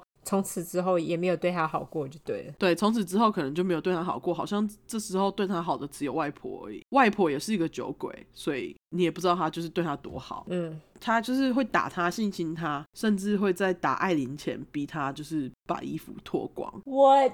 OK，这件事情奶奶不知道，嗯，然后而且在十岁的时候，可能就是十岁的时候已经快接近青春期了，对性的好奇，就艾琳跟阿基其实有好几次的就是近亲相见，哦，就是他们有发生性关系，他们有发生性关系，他们也，我觉得应该是也没有人教教他们说这个是不对的。对，嗯所以他们俩就是有好几次的性行为这样。嗯，之后，艾琳其实，在城里面也有被强暴过，在哪里？就是他们的那那个 town 城里面。哦，被其他人强暴。对，被其他人强暴，那当时就是一个只会怪受害者的年代啊。嗯，他被强暴的这件事情，就是有传到城里面男生的耳中。哦，OK，那你也知道，就是青少年时期的男生，通常就是不懂得尊重女性，嗯，他们就会欺负她，或者甚至是就是每次艾琳走经过的时候，他们就会就是言语言语暴力这样。 ，OK，就会说哦，你你就是很脏啊之类的。哦，好几掰哦，这时候的男生他们就是觉得 OK，那艾琳已经被强暴了，他就觉得那没关系啊，那就换我啦。嗯，他们就会问艾琳说，你要不要用性，或者是给我看你的胸部之类的。哦，用那个钱啊、香烟或是酒之类的东西交换，这样，嗯，因为艾琳没有人教她不要随便用身体去换东西，哦，嗯，她就答应了。她只觉得哦，既然这样可以得到我想要得到的东西，那就好吧。好奇怪哦，他外婆也不是，他外婆也也好，感觉也没有好好教他。对，他外婆应该是相较之下没有虐待他。，对，相较之下没有，但是他也是个酒鬼，哦、o k 好，他就也是成天喝酒，那成天喝酒根本就没有时间管别人啊。嗯，OK，那结果这段时间其实刚好艾琳她还认识了一个不会用异样眼光看她的人，嗯这，个女生叫做当波特金，哦，OK，OK，、英文是 Don Buckins，我们就叫她当当。艾琳会认识当当，是因为当时阿基跟当当的哥哥是好朋友。哦、据说他们第一次认识的时候，艾琳跟当当说：“哎、你要不要跟我去百货公司吃热狗啊？”就这当当就跟他一起去吃热狗了。 o k 这个当当呢，他在艾琳进监狱之后，也是唯一一直跟艾琳有联络的人， o k 哇，他们就友情延续很久。非常的久。那这之后我会再提到当当。我们回到艾琳好，之后，艾琳她在十四岁的时候怀孕了。跟妈妈一样，对她就是十四岁的时候怀孕，可是你你可能是想说哦，因为跟当地的青少年交换香烟或是钱，可是其实不是，她是她真的被一个六十岁的恋童癖强暴。啊，好可怜哦。对，这个小孩就是那个六十岁的恋童癖的，我也不知道为什么他就是也没堕胎，把小孩生下来。我觉得他们那么年轻啊，他们不知道呃要怎么办。对，而且因为七零年代可能堕胎还是会被骂吧，有的地方是违法的，欸搞不好那个地方是违法的啊。密西根州，嗯，很有可我们能。再去查查。 OK，他就在未婚妈妈之家把儿子生出来之后，那这个小孩就马上被送到领养中心了。嗯所以其实也是还好啊，他没有自己养。啊，是不久后，他就从学校休学了。同时呢，他的奶奶因为肝衰竭而死亡。外婆、外婆，我会我一直讲错，我的稿就是打奶奶。 外婆死亡之后，这个混蛋外公马上把阿吉跟艾琳赶出门，嗯，他就不想养了，反正在乎的那个人。已经死了。嗯，对，所以因此呢，从十五岁开始，艾琳就一直过着在街上的日子，然后好可怜哦。对，无家可归。这时候他就觉得他唯一的选择就是当性工作者为生嘛，他就是在街上看有谁可以让他搭车，他就会跟他们上车，然后拿一些钱。他这时候呢，因为没有地方住嘛，嗯，其实他不是住在废弃的车上，就是树林里。哦，天哪，嗯，对，住在树林里，而且你知道密西根州冬天非常的冷，很冷啊，对他就在外面这样。好可怜哦。这段时间呢，艾琳也常常因为一些很小的罪进警局。嗯艾琳她十五岁到二十岁这段期间一直都在密西根州。她在二十岁的时候，她就决定，嗯啊，我不想要在这个寒冷的地方继续住下去了，所以她就搭了便车，搭到你的佛州，哦，她就搭到佛罗里达州，就遇到了一个六十九岁的尔南路易， 我就叫他尔南路易，因为他他六十 九 OK 岁，然后笑想跟一个二十岁的在一起。哦，OK，哦，就路易是一个很有钱的退休商人。嗯艾琳呢，可能是为了要逃离在路边的生活，她就跟路易结了婚。嗯过了差不多两个月，路易就申请离婚，还有保护令。 ，What？原因是因为他他跟大家说，艾琳会用他的拐杖打他。 虽然说，我觉得他 OK，对我相信，我相信对啊，他那么恶，欠揍。我觉得他被打就是刚好而已。干得好，艾琳。 OK，干得好。那对，那艾琳她后来她又因为就被离婚了嘛，她又回到了密西根。哦，OK，可以继续待在本州啊，回去干嘛 他可能没办法吧， 得送回去。For some reason，我不知道为什么。 ？OK，这时候呢，他又被抓，因为他把那个撞球丢到九保的头上。 可能因为就是脾气不好，九保可能讲了什么让他很不爽，他就丢撞球到九保的身上 头上。 OK，他这次被抓之后三天，就哥哥就因为那个食道癌死亡，可能已经住医院住一阵子了，不过就那时候就刚好就死亡，哦，OK，那哥哥阿基跟艾琳，他们两个其实感情算不错。他就是哥哥，其实是除了当当以外，艾琳最亲近的人。因为他们有发生性关系吗？我不知道他们之后还有没有，可是可能这个哥哥其实跟他还蛮要好的。哦，毕竟他们从小都被欺负，就是被外公打，对啊，所以他们应该是蛮亲近，这个可以理解。嗯结果这个哥哥死亡对艾琳来说就是晴天霹雳嘛。嗯不过呢，阿基刚好有保险，艾琳就继承了阿基的保险金。 ，OK，这个保险金有一万美金，其实我觉得不多，我也觉得不多哎、他可能是保那种很便宜的险吧。而且他年纪很轻啊。对啊，嗯，OK，艾琳就开始花这些钱，因为很伤心嘛，就花钱。嗯她第一个花的钱呢，是她把她之前被抓的那些罚金缴掉。啊，OK，非常有责任感。对，多没有责任心的一个 女孩。之后呢，她还买了一台车。不久后，这个车子就被艾琳撞 烂了， 好像是九，酒醉驾驶。嗯对，结果哥哥死后呢，不久有一天下午，艾琳就不知道哪来生了一把枪，嗯，然后她就用这把手枪对自己肚子开了一枪，为什么因为她想自杀。想自杀开错地方了吧？我觉得她可能想自杀，结果后来发现，干，其实我不想死。可 是开肚子这这半死不活，不是更惨吗？实在是傻傻的。我也不知道，他可能对啊，然后结果他就开了肚子，后来还被送到医院。嗯他到医院的时候，他就跟医生讲说：“这不是我第一次有自杀的念头。嗯通常你会想说，哦，这医院应该会特别关心这种想自杀的人嘛。嗯可是医院也没有特别做什么事。哼，OK，然后他拿到了这把手枪，其实是一个二十二厘米的手径口枪。嗯，这把手枪也是之后艾琳拿来杀人的工具。哦，OK，结果他回去密西根州待了不久嘛，车子也撞烂了，钱也花光了，他就觉得我还是不想要待在这里，因为这里对我来讲就是一个伤心地，是所以他就决定，OK，那我想要搬回佛州。欢迎嗯，然后一回佛州不久，马上跑去那个便利商店持枪抢劫。他是为了抢香烟，他才抢三十五块钱跟两包香烟。呃，OK，可能因为很少钱吧，其实也没有任何人就是受伤，所以他其实很快就被释放了。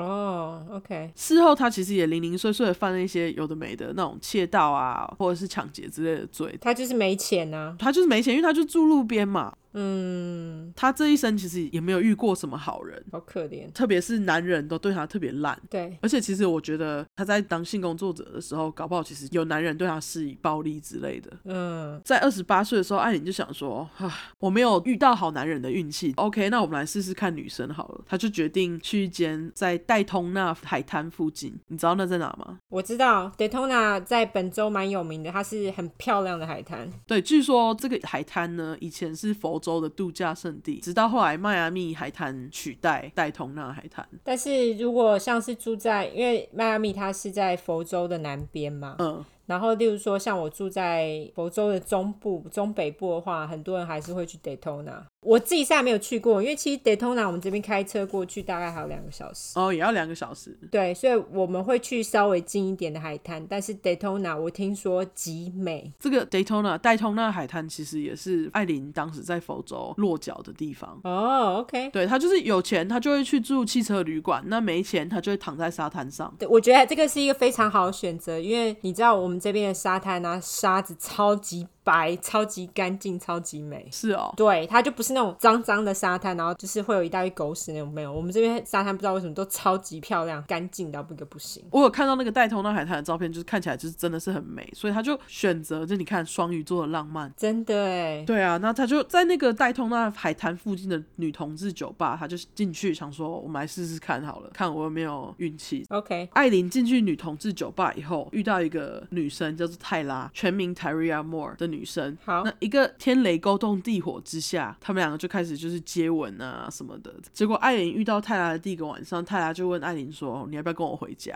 哦、？”艾琳其实也没有地方可以回去，是他就跟他一起回去了。嗯结果后来他们就开始交往，不久后就住在一起了。这段关系呢，对艾琳来说是她人生中最重要的一段感情。嗯，这是他自己觉得这是对他来讲最重要的一段感情，因为其实这一次算是他人生中第一次有人对他好，情感方面的对他好。好可怜哦，嗯泰拉呢，他的工作是一个就是旅馆清洁工，可能因为也赚的不多，嗯，艾琳她就会一直觉得说，哦，我要提供钱，我要提供钱来给泰拉花，她就还是继续在路边拦车当性工作者来支持他们两个的那个同居生活嘛。嗨，根据后来泰拉的说法呢，是他一知道艾琳的工作，他就会马上跟艾琳说：“你不要再做这个了。嗯”，但是他们没有别的方法挣钱呐、啊他们就是没有其他技能，对，没有其他技能。然后，而且其实我、呃你们要是有看电影的话，就是电影里面其实有有一段是艾琳她想要去找正常的工作。哦，你是说 Monster？对我之后会讲，反正就有一部电影是以艾琳的故事为主轴。她在这个电影里面，她艾琳她有想要去找一般的工作，可是没有人要她。嗯，所以就是，所以他他又他才会又回去继续做那个性工作。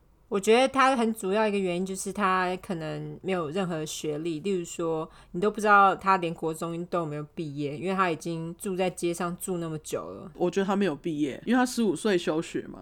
嗯，OK，对啊，那个人呢，看完就是另外一个纪录片，我觉得泰拉其实没有很认真的想要艾琳不去做这个工作。我觉得他的感觉是呢，泰拉他跟艾琳待在一起就是因为有钱花。哦，是哦，我个人是这么觉得啊，而且我觉得艾琳其实也隐隐约约知道，要是他没有金钱收入的话，泰拉会离开他，所以他都会确保他身上有钱。哦，好努力哦，超努力，因为我在看纪录片的时候啊，我有注意到泰拉她的牙齿都不见了，呃，吸毒哈，吸冰毒 meth。嗯，Max 超贵的耶，欸你看，他要养一个吸毒的人，嗯，对啊，那因为吸毒很花钱嘛，所以他们因此常常需要搬家。我觉得吸毒不只是花钱，他们就是。通常吸毒的人也不大爱工作，就是他们的稳情绪不稳定，很难工作。对啊，所以艾琳就在养他。 OK，艾琳是年纪渐渐就开始变大了嘛，你如果年纪变大了、变老了，在路上想要拦车当性工作者会比较难嘛。对，所以他的客群其实不稳定，可能因为就是钱也变少了，所以也没有毒可吸。嗯，所以他们两个的感情关系呢，也开始就是慢慢的变得很紧张。哦，OK，对，电影里面他是演说，就是艾琳为了钱在外面奔波，所以常常不在家，结果泰拉就是自己在家很不高兴。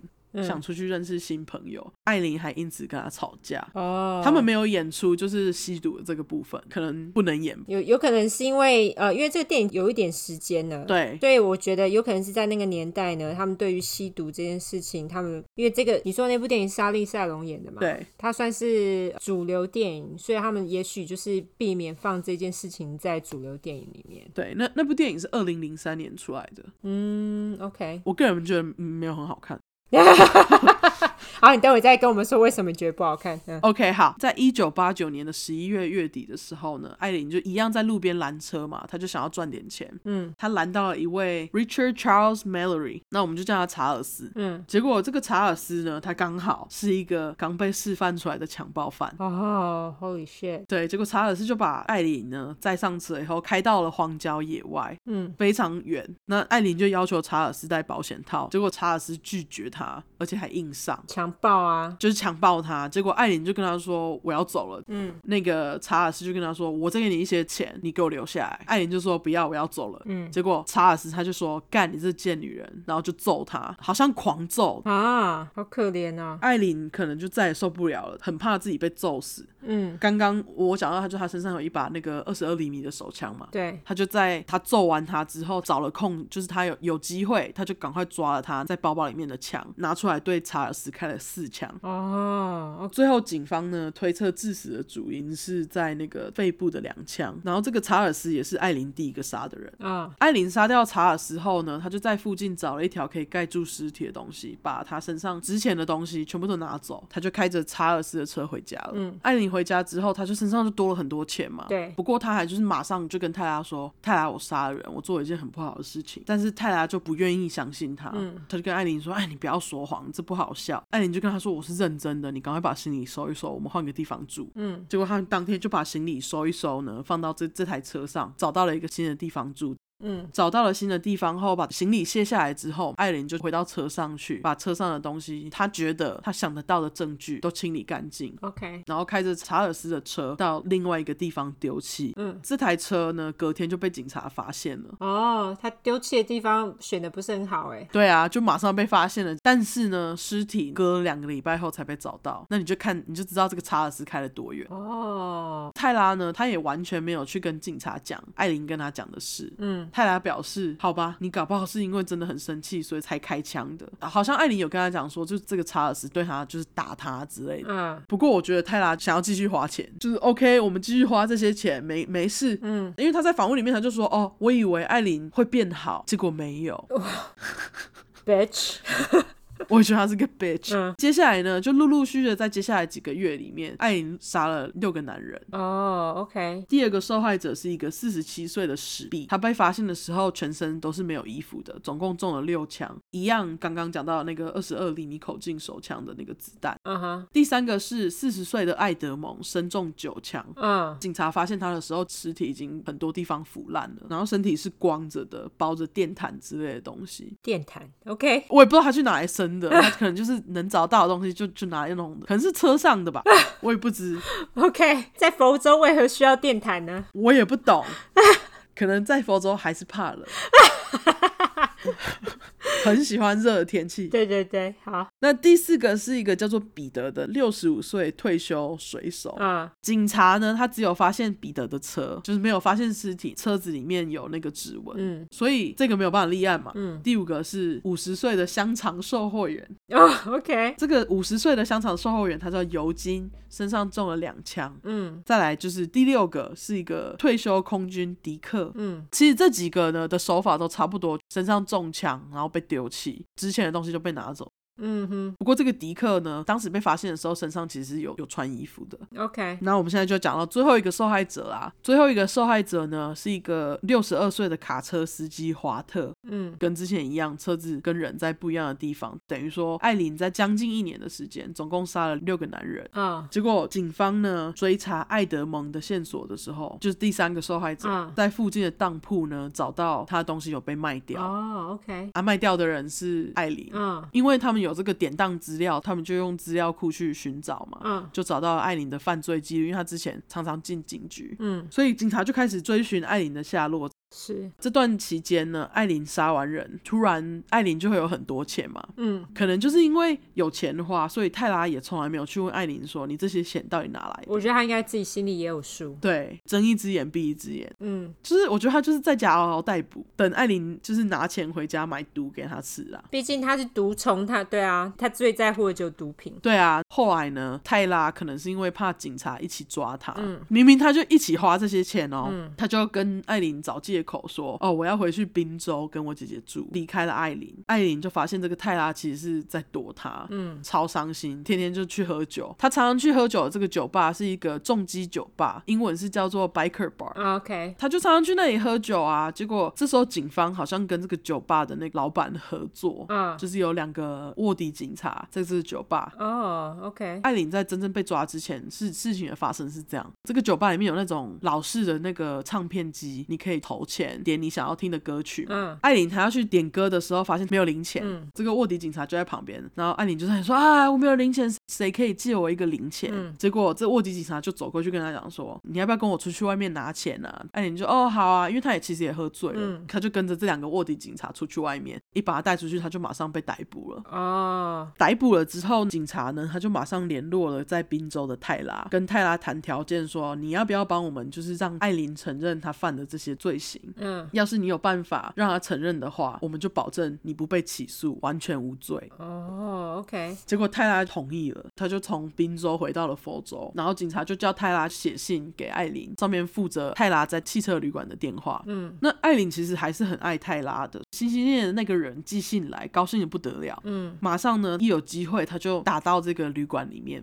嗯泰拉已经跟警察谈好条件了，所以其实这些电话都是警察在监听。嗯泰拉呢，在电话里面听起来非常的闷，艾琳就很担心，就问泰拉说：“你怎么啦？为什么听起来这么闷嗯，？”艾拉不是 艾拉，S H E 吗？现在艾拉哦，社区，OK，好，泰拉就跟艾琳说，因为警察一直打电话来骚扰我家的人。嗯他们的对话过程中，艾琳有怀疑，她有怀疑说泰拉是不是被监听，泰拉就会说没有没有没有，我就只是真的很担心啊，嗯他就是说谎，艾琳就舍不得泰拉，啊所以他后来他就在电话里面跟泰拉说：“你不要怕，我保证我会让警察知道这些人都是我自己杀的，你跟这些事情完全没有关系，你是无辜的人。”嗯，艾琳她就是在电话里面还跟泰拉说“我爱你”，哦，完全不知道就是泰拉其实已经背叛他了，哭哭。对啊，好可怜哦，超可怜。三天后呢，艾琳就是在监狱里面，她就一直反复的想说，好，那我到底要不要讲？可是她就是因为太担心泰拉的时候，她就跟警察讲说，我要承认我犯的罪。嗯她滔滔不绝的讲了三个多小时，跟警察讲说，我会杀这些人是因为这些人强暴我，但是这些男人都是我自己杀的，泰拉跟这些人没有关系。嗯但她其实也不知道，就是泰拉早就已经把他卖掉了。嗯，他还还在为他想，嗯对她还在为他想，所以艾琳就跟警察说，这些是出自自我防卫啊。嗯那警察不依，警察不听，艾琳就继续留在那等出庭嘛。警察就说：“那我不管啊，你就是等到出庭后，这些陪审团会决定你的生死。”艾琳是不是很有情有义？真的耶，反倒看这个泰拉，他就是个急掰毒虫啊，对啊，而且我觉得让我最气的地方是我看那个访谈的影片。嗯泰拉他在呃被访问的时候，他说：“哦，我没有选择啊，我得跟警察合作，是因为我得防范艾琳把这些罪行丢到我的头上。”哦，艾琳还一直在那边想说怎样才能让泰拉看起来没有关系，然后他却。对，对，我跟你讲，毒虫都是这样子，他们非常自私，他们想到的只有自己。对啊，但他自己明明就是一个共犯，他甚至还开过这些死者的车、欸，哎，对啊，对啊，还花了他们的钱。然后我就想说你，哎，好，没关系，你气，继续对气，哎我们继对续。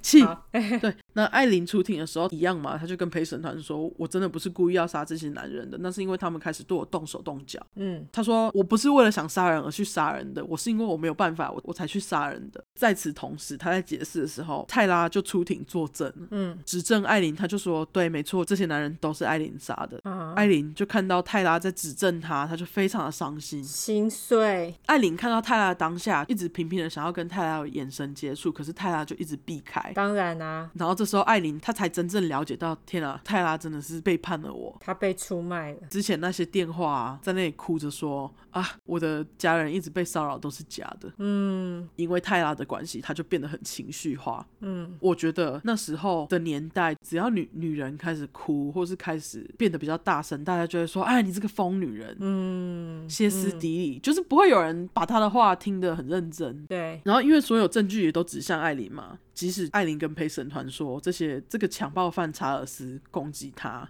强暴她，嗯但是陪审团也不理她，结果她就被判了第一项杀人罪。 ，OK，这边有一个地方让我觉得，就是这个法庭真的是非常的贱。我刚好说查尔斯其实是强暴犯嘛，对，但是呢，这个证据法官不知道为什么不允许艾琳的辩护律师带这个证据上法庭，嗯就是说其实陪审团不知道查尔斯呢其实是强暴犯。嗯，所以他们不会用这个来做参考来判艾琳刑。其实这个司法是不公正的，哦，的确是，艾琳就超生气，就想说干为什么我我被判死刑？我明明就是被强暴又被打的那个人。嗯，他这么做是因为出于自我防卫嘛？对，在陪审团走出法庭的时候，艾琳就对着他们大吼：“我是被强暴的，为什么没有人愿意听我说？你们这群混蛋，你们真是美国之耻！祝你们之后都被强暴。”过了一个礼拜后，艾琳就被判了死刑。哦，光是这个查尔斯的案件哦，我们就不说其他六个，嗯，他们不知道为什么一个一个审，我觉得好奇怪哦，因为其实像之前那个，我们拿 Ted Bundy 来说好了，你看他杀了这么多人，可是实际上他被审的只有三个。后来就没有再被审了，因为其实你再多审也只是浪费法庭资源。如果说已经有一个、两个死刑了，你再多几个死刑，他还人就只有一个啊，你要他死几遍？对啊，但他这个案子他就是一个一个审，所以他们其实审超久的，前前后后总共审了十年哎、是不是因为她是第一个女杀人犯？我觉得他们是为了要曝光率，我也觉得对我觉得是故意的，因为她的话题性很多，话题性超高，嗯，对他们就是要让大家知道哦，这个女第一个女杀人犯我们要好好审哦。我觉得是因为这样子，嗯我觉得超贱的。嗯因为他被判死刑欸了，他就觉得干公共辩护律师没用，他就把这个公共律师给炒了。嗯他请了一个叫做史蒂夫 （Steven Glazer） 的律师，我们就叫他小夫好了。好啊，因为我刚刚有小史，对，你因为你刚刚有小史，所以我们就叫他小夫。你要不然你也可以叫小史三点零，我不在乎。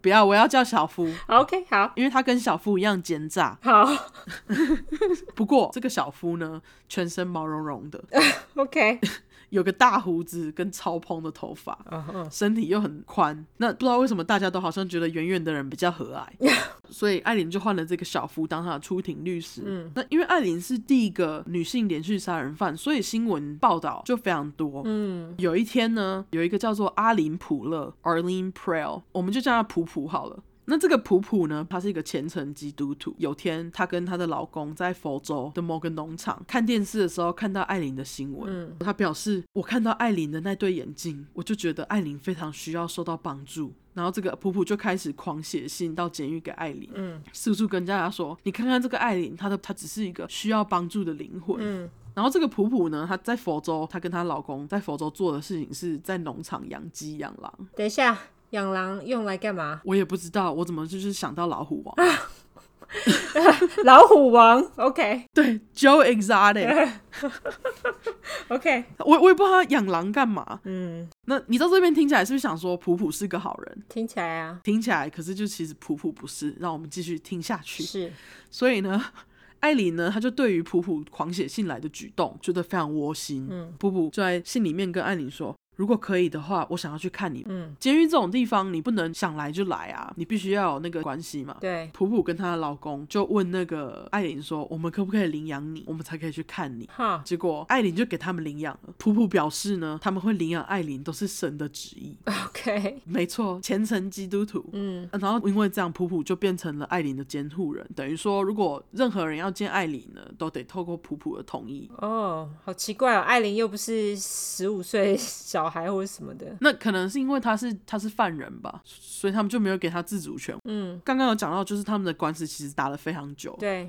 那因为这件事情拖得很长，所以审判的过程中，有制片公司开始想要拍艾琳的纪录片。嗯在这个当时，因为他必须要跟律师常联络，还有跟这个监护人常常联络，也因此小夫跟普普他们两个常常跟对方有接触。嗯所以事后呢，拍片公司他们要联络普普，都必须透过小夫。嗯，可能不知道小夫是不是成为普普的律师之类的。听起来是，嗯结果这时候普普跟小夫的马脚就露出来了。嗯拍片的公司负责人叫做尼克，尼克就联络普普跟小夫说：“我可不可以访问一下艾琳？”嗯结果普普呢跟小夫他们两个就一起跟尼克说：“那你们既然拍片，应该有资金吧？如果你想要找艾琳访问的话，你就要给我们两万五美金。”哈，OK，他们在提出这些要求的时候啊，其实他们都没有跟艾琳讨论过，嗯，他们就是有点把艾琳当做金鸡母。他们就是把钱自己按扛下来。我觉得如果尼克想要去访问艾琳，他根本其实不用给钱，但是这两个人透过这个机会，就是跟他们说啊，你们有钱有资金，那就给我们啊，对，就死要钱啊！跟其他看似要帮艾琳的人一样，只是想要占她便宜。后来因为这个漫长的官司，艾琳她在监狱里面呢，开始接触圣经，她非常相信神，她在死前还一直讲到 God。平常没事呢，她也会画一些画，用那种圆珠笔。嗯，普普后来呢，收集了艾琳的这些画，计划要把这些画拿去卖钱。嗯，艾琳就发现了这件事情，她就超级不爽，也还好她有发现，所以她就跟普普断绝了关系。 OK，那尼克后来呢？有一次在访问艾琳的时候，艾琳以为镜头关了，就跟尼克说：“其实啊，他当时杀了这些人，他真的都是出于保护自己。嗯这些男人真的是要打他，或是强暴他。他以前他都会逆来顺受，可是他这几次他都不想要再承受了，嗯所以他才会开枪打他们。嗯那他在监狱的这段期间，他也有接受心理评估，评估的结果是艾琳有边缘性人格，就跟你刚刚说的那个一样，borderline personality disorder。嗯然后还有反社会人格 （antisocial personality disorder）。 ，OK，之后呢，艾琳总共被判了六项杀人罪，刚刚有讲到一个一个审嘛，全部都是死刑，好，OK，拖了十年。这段时间其实对艾琳来讲，真的就一直在等死啊。就很煎熬啊，这根本就是虐待啊！对，我觉得真的是虐待，因为其实后来我有看到一一段艾琳自己在讲话的画面，然后她就说什么，嗯，有人都会对我造一种奇怪的音波，让我头非常非常的痛。而且我每次吃饭之前，我都要把我的食物洗过，因为有人对我的食物下毒。他就真的已经开始心里有病了。因此，他就会常常一直说他很想死，他想要死刑赶快执行。嗯所以在二零零一年的七月的时候，艾琳出庭就跟法官说：“法官，我真的不想要再出庭打这些官司了，你可不可以给我一个日期，让我知道我什么时候会死？”嗯法官还问艾琳说：“你确定吗？”艾琳说：“我很确定，因为既然我都要死了，为什么我还要继续活了这么久，浪费纳税人的钱？我觉得不早点执行死我的死刑是非常荒谬的行为。 哈，他真的也不想活嘞，对啊，你不觉得他很可怜吗？”超可怜的。他讲完这些的时候，他就边哭边说：“我杀了那些人，我应该接受我的惩罚。” OK，执行死刑的日子判出来不久后，就开始有一些媒体来采访艾琳。艾琳跟一间奥兰多电视台说，当时呢，在打官司之前，或甚至是抓到艾琳之前。就已经有两三个警察想要偷偷的泄露艾琳的独家消息给制片公司赚钱。哈，我不知道这段这个地方的可信度有多高，但是我觉得真的是搞不好。对啊，因为他他的案子一定是非常的有名啊。对啊，然后艾琳就跟记者说，即使我人已经走了，或者是死了，你们必须要继续调查这些邪恶的警察。然后他说，他说我杀完第外第一个查尔之后，我虽然有清理，但是我不是专业的啊，我一定有留下指纹或是证据。嗯他说，警察呢一定知道我做了这些事情，不过他们就是等。他觉得警察是故意在等着不抓他，让他成为连续杀人犯。哦，OK，他觉得警察是故意让他变成连续杀手，所以他们才有独家啦。我懂你的意思，他们就是想要让他继续杀人，他们这样子的话就有话题性。对，不过我就觉得，哎、艾琳，你这是哪来哪里生来的阴谋论？不过我有点信了，因为烂警察，对，就是我觉得其实很有可能啊，就搞不好他们真的其实有找到指纹，只是不抓他。嗯那在二零零二年的四月一号，愚人节哦，法官呢终于答应艾琳不想出庭的请求，而且帮他定了执行死刑的日期。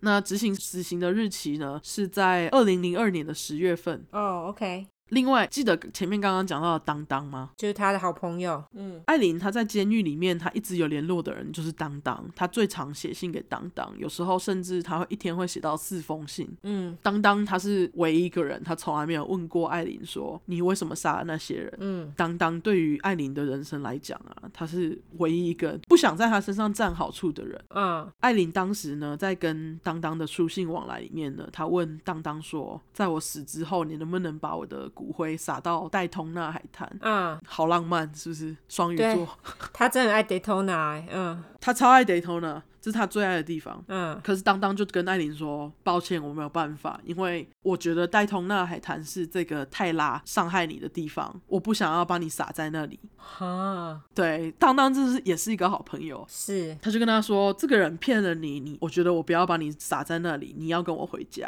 他就跟他说：“我会把你的骨灰带回密西根，嗯那我会给你我们家附近的照片，你选一棵树，我会把你的骨灰撒在那里。”哦，OK，嗯，那尼克呢？尼克是那个制片公司的人，导演。嗯，OK，他在艾琳执行死刑之前呢，还有在最后访问一次艾琳。艾琳在镜头前面说的最后几句话是说：“这个社会跟警察还有制度，真是他妈的害死我！嗯一个被强暴的女人，竟然还还得被判死刑。我的人生甚至还被大家拿来开玩笑，还拿来赚钱。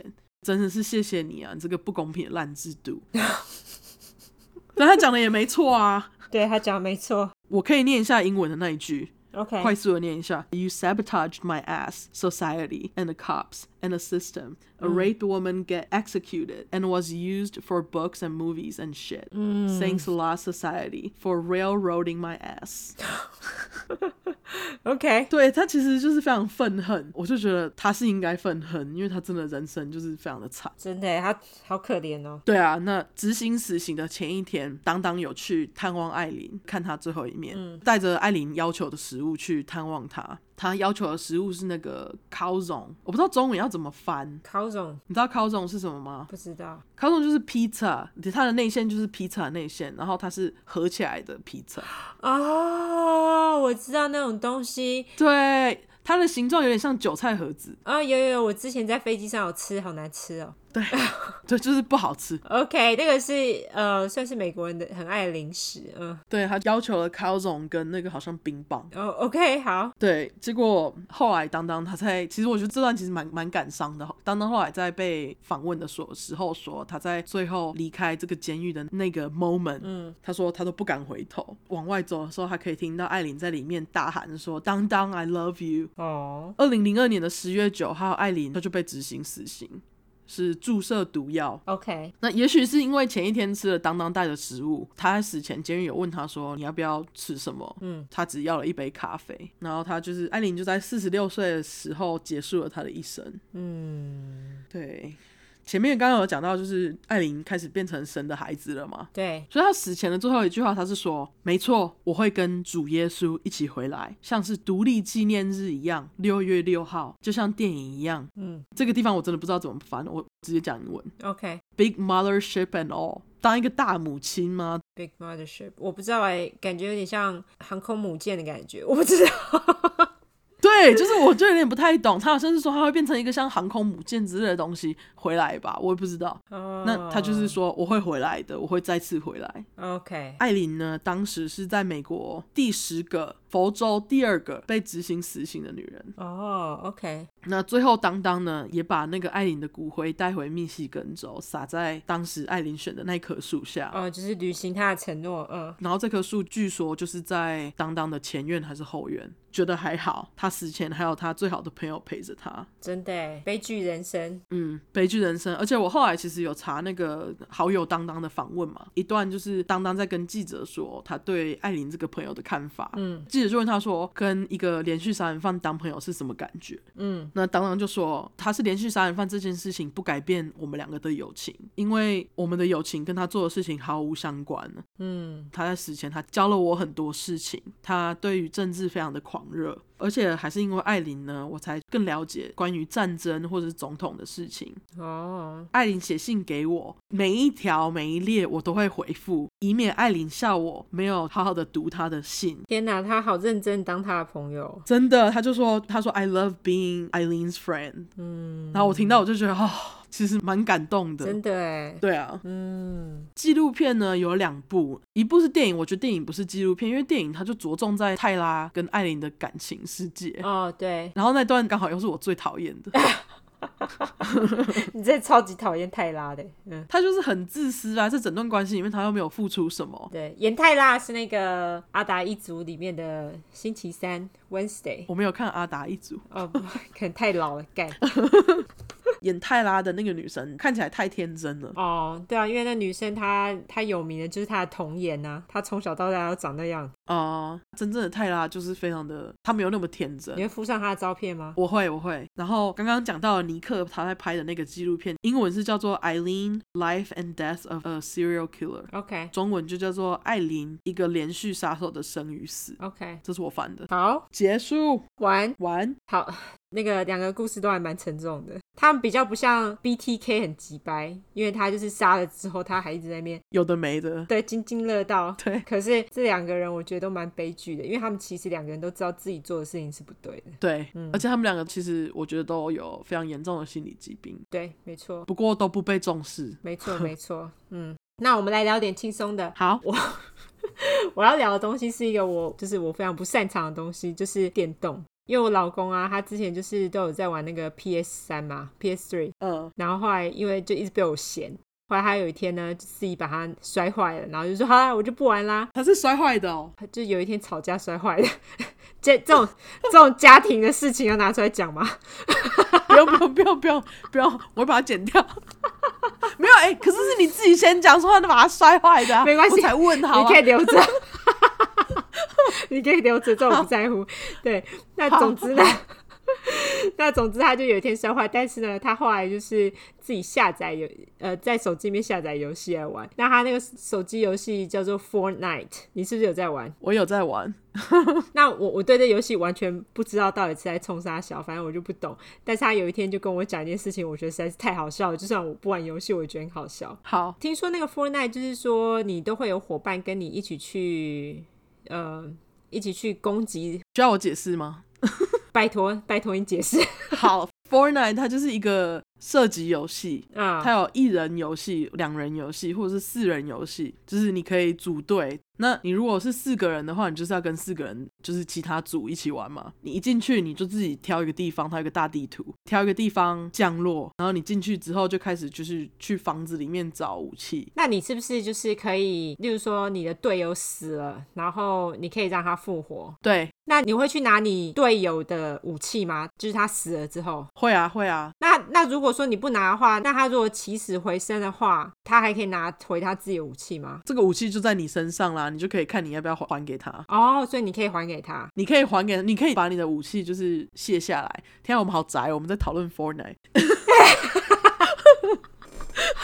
不宅啊，我根本就不知道啊。那然后呢？它就是你，你可以选择你不要这个武器，你就把它丢下来，你的队友就可以拿。哦，那如果别人捡走你的武器，你会不爽吗？我不会啊，就再找下一个就好啊了。哦，是哦，因为我老公他那时候是四人一起玩，他的队友其中有一个呢，完全都不好好的打。他一直等队友死了，然后捡捡人家的武器，然后而且也没有好好的把人家附身。后来另外两个队友就走了，嗯，然后就只剩下我老公跟那个小孩子。之所以是小孩，是因为他们不是都会戴耳机，然后可以讲话嘛。嗯，所以我老公才知道他是小孩，我老公就很不爽，因为他就是到处在捡人家的那个武器，然后他都不还给人家。你是说那个小孩吗？对对对对对对，我老公就很北宋。然后后来呢，他就等那个小孩死了呢，你是不是可以把你的队友推下山之类的？哎、我不知道你能不能把人推下山呢、搞不好是新的。他他说你可以就是你唯一可以让你的队友死的方式呢，就是他快死的时候，那时候你好像可以让他复活嘛，但是你就不要让他复活，你就把他推下去就好，他就死了，他就、他就哦 reset，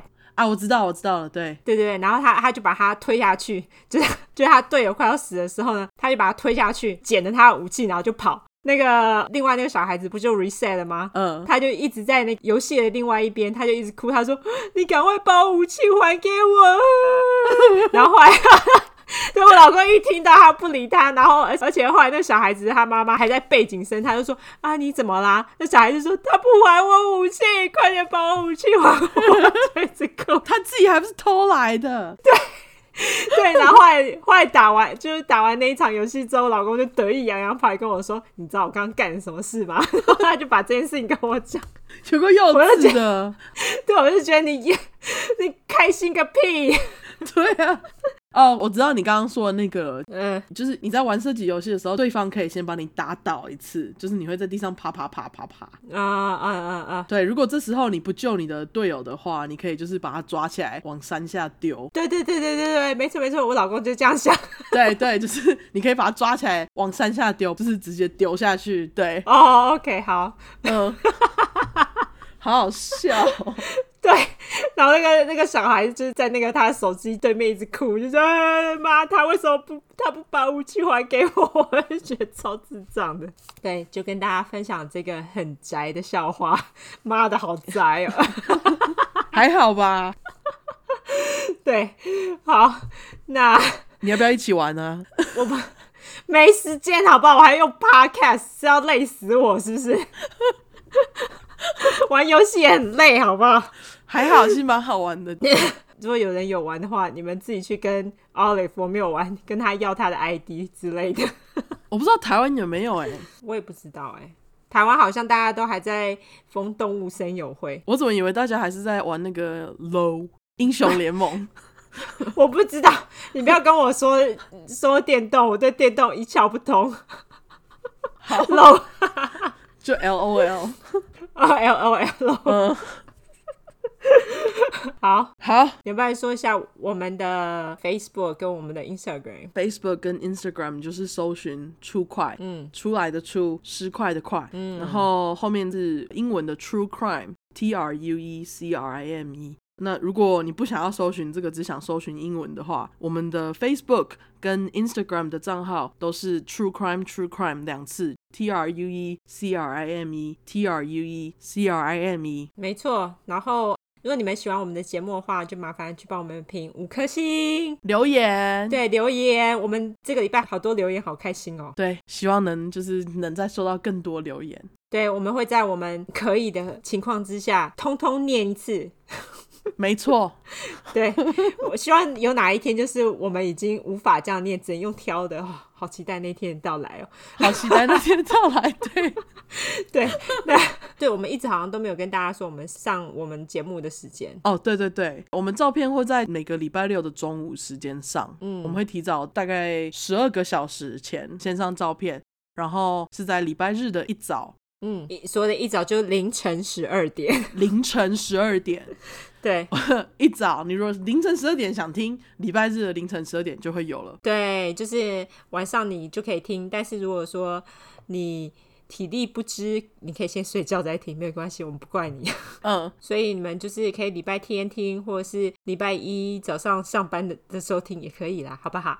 所以我们就每个礼拜日都会有新的一集，嘿，没记错，得收听，对，那就麻烦你们再给我们评论喽。然后推荐给大家。没错，那如果说你们想要掏出你的钱来给我们的话，你们就上我们的 Anchor 网站捐献。目前为止还没收到，不过没关系，我们我们做 podcast 就是好玩。就是好玩，不过就是想支持我们，欢迎。对，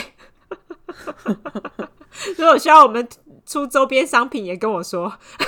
哦，对对对，如果想要我们出周边商品，我们会就是会会从我们的 visual 之类的来来做东西，这样。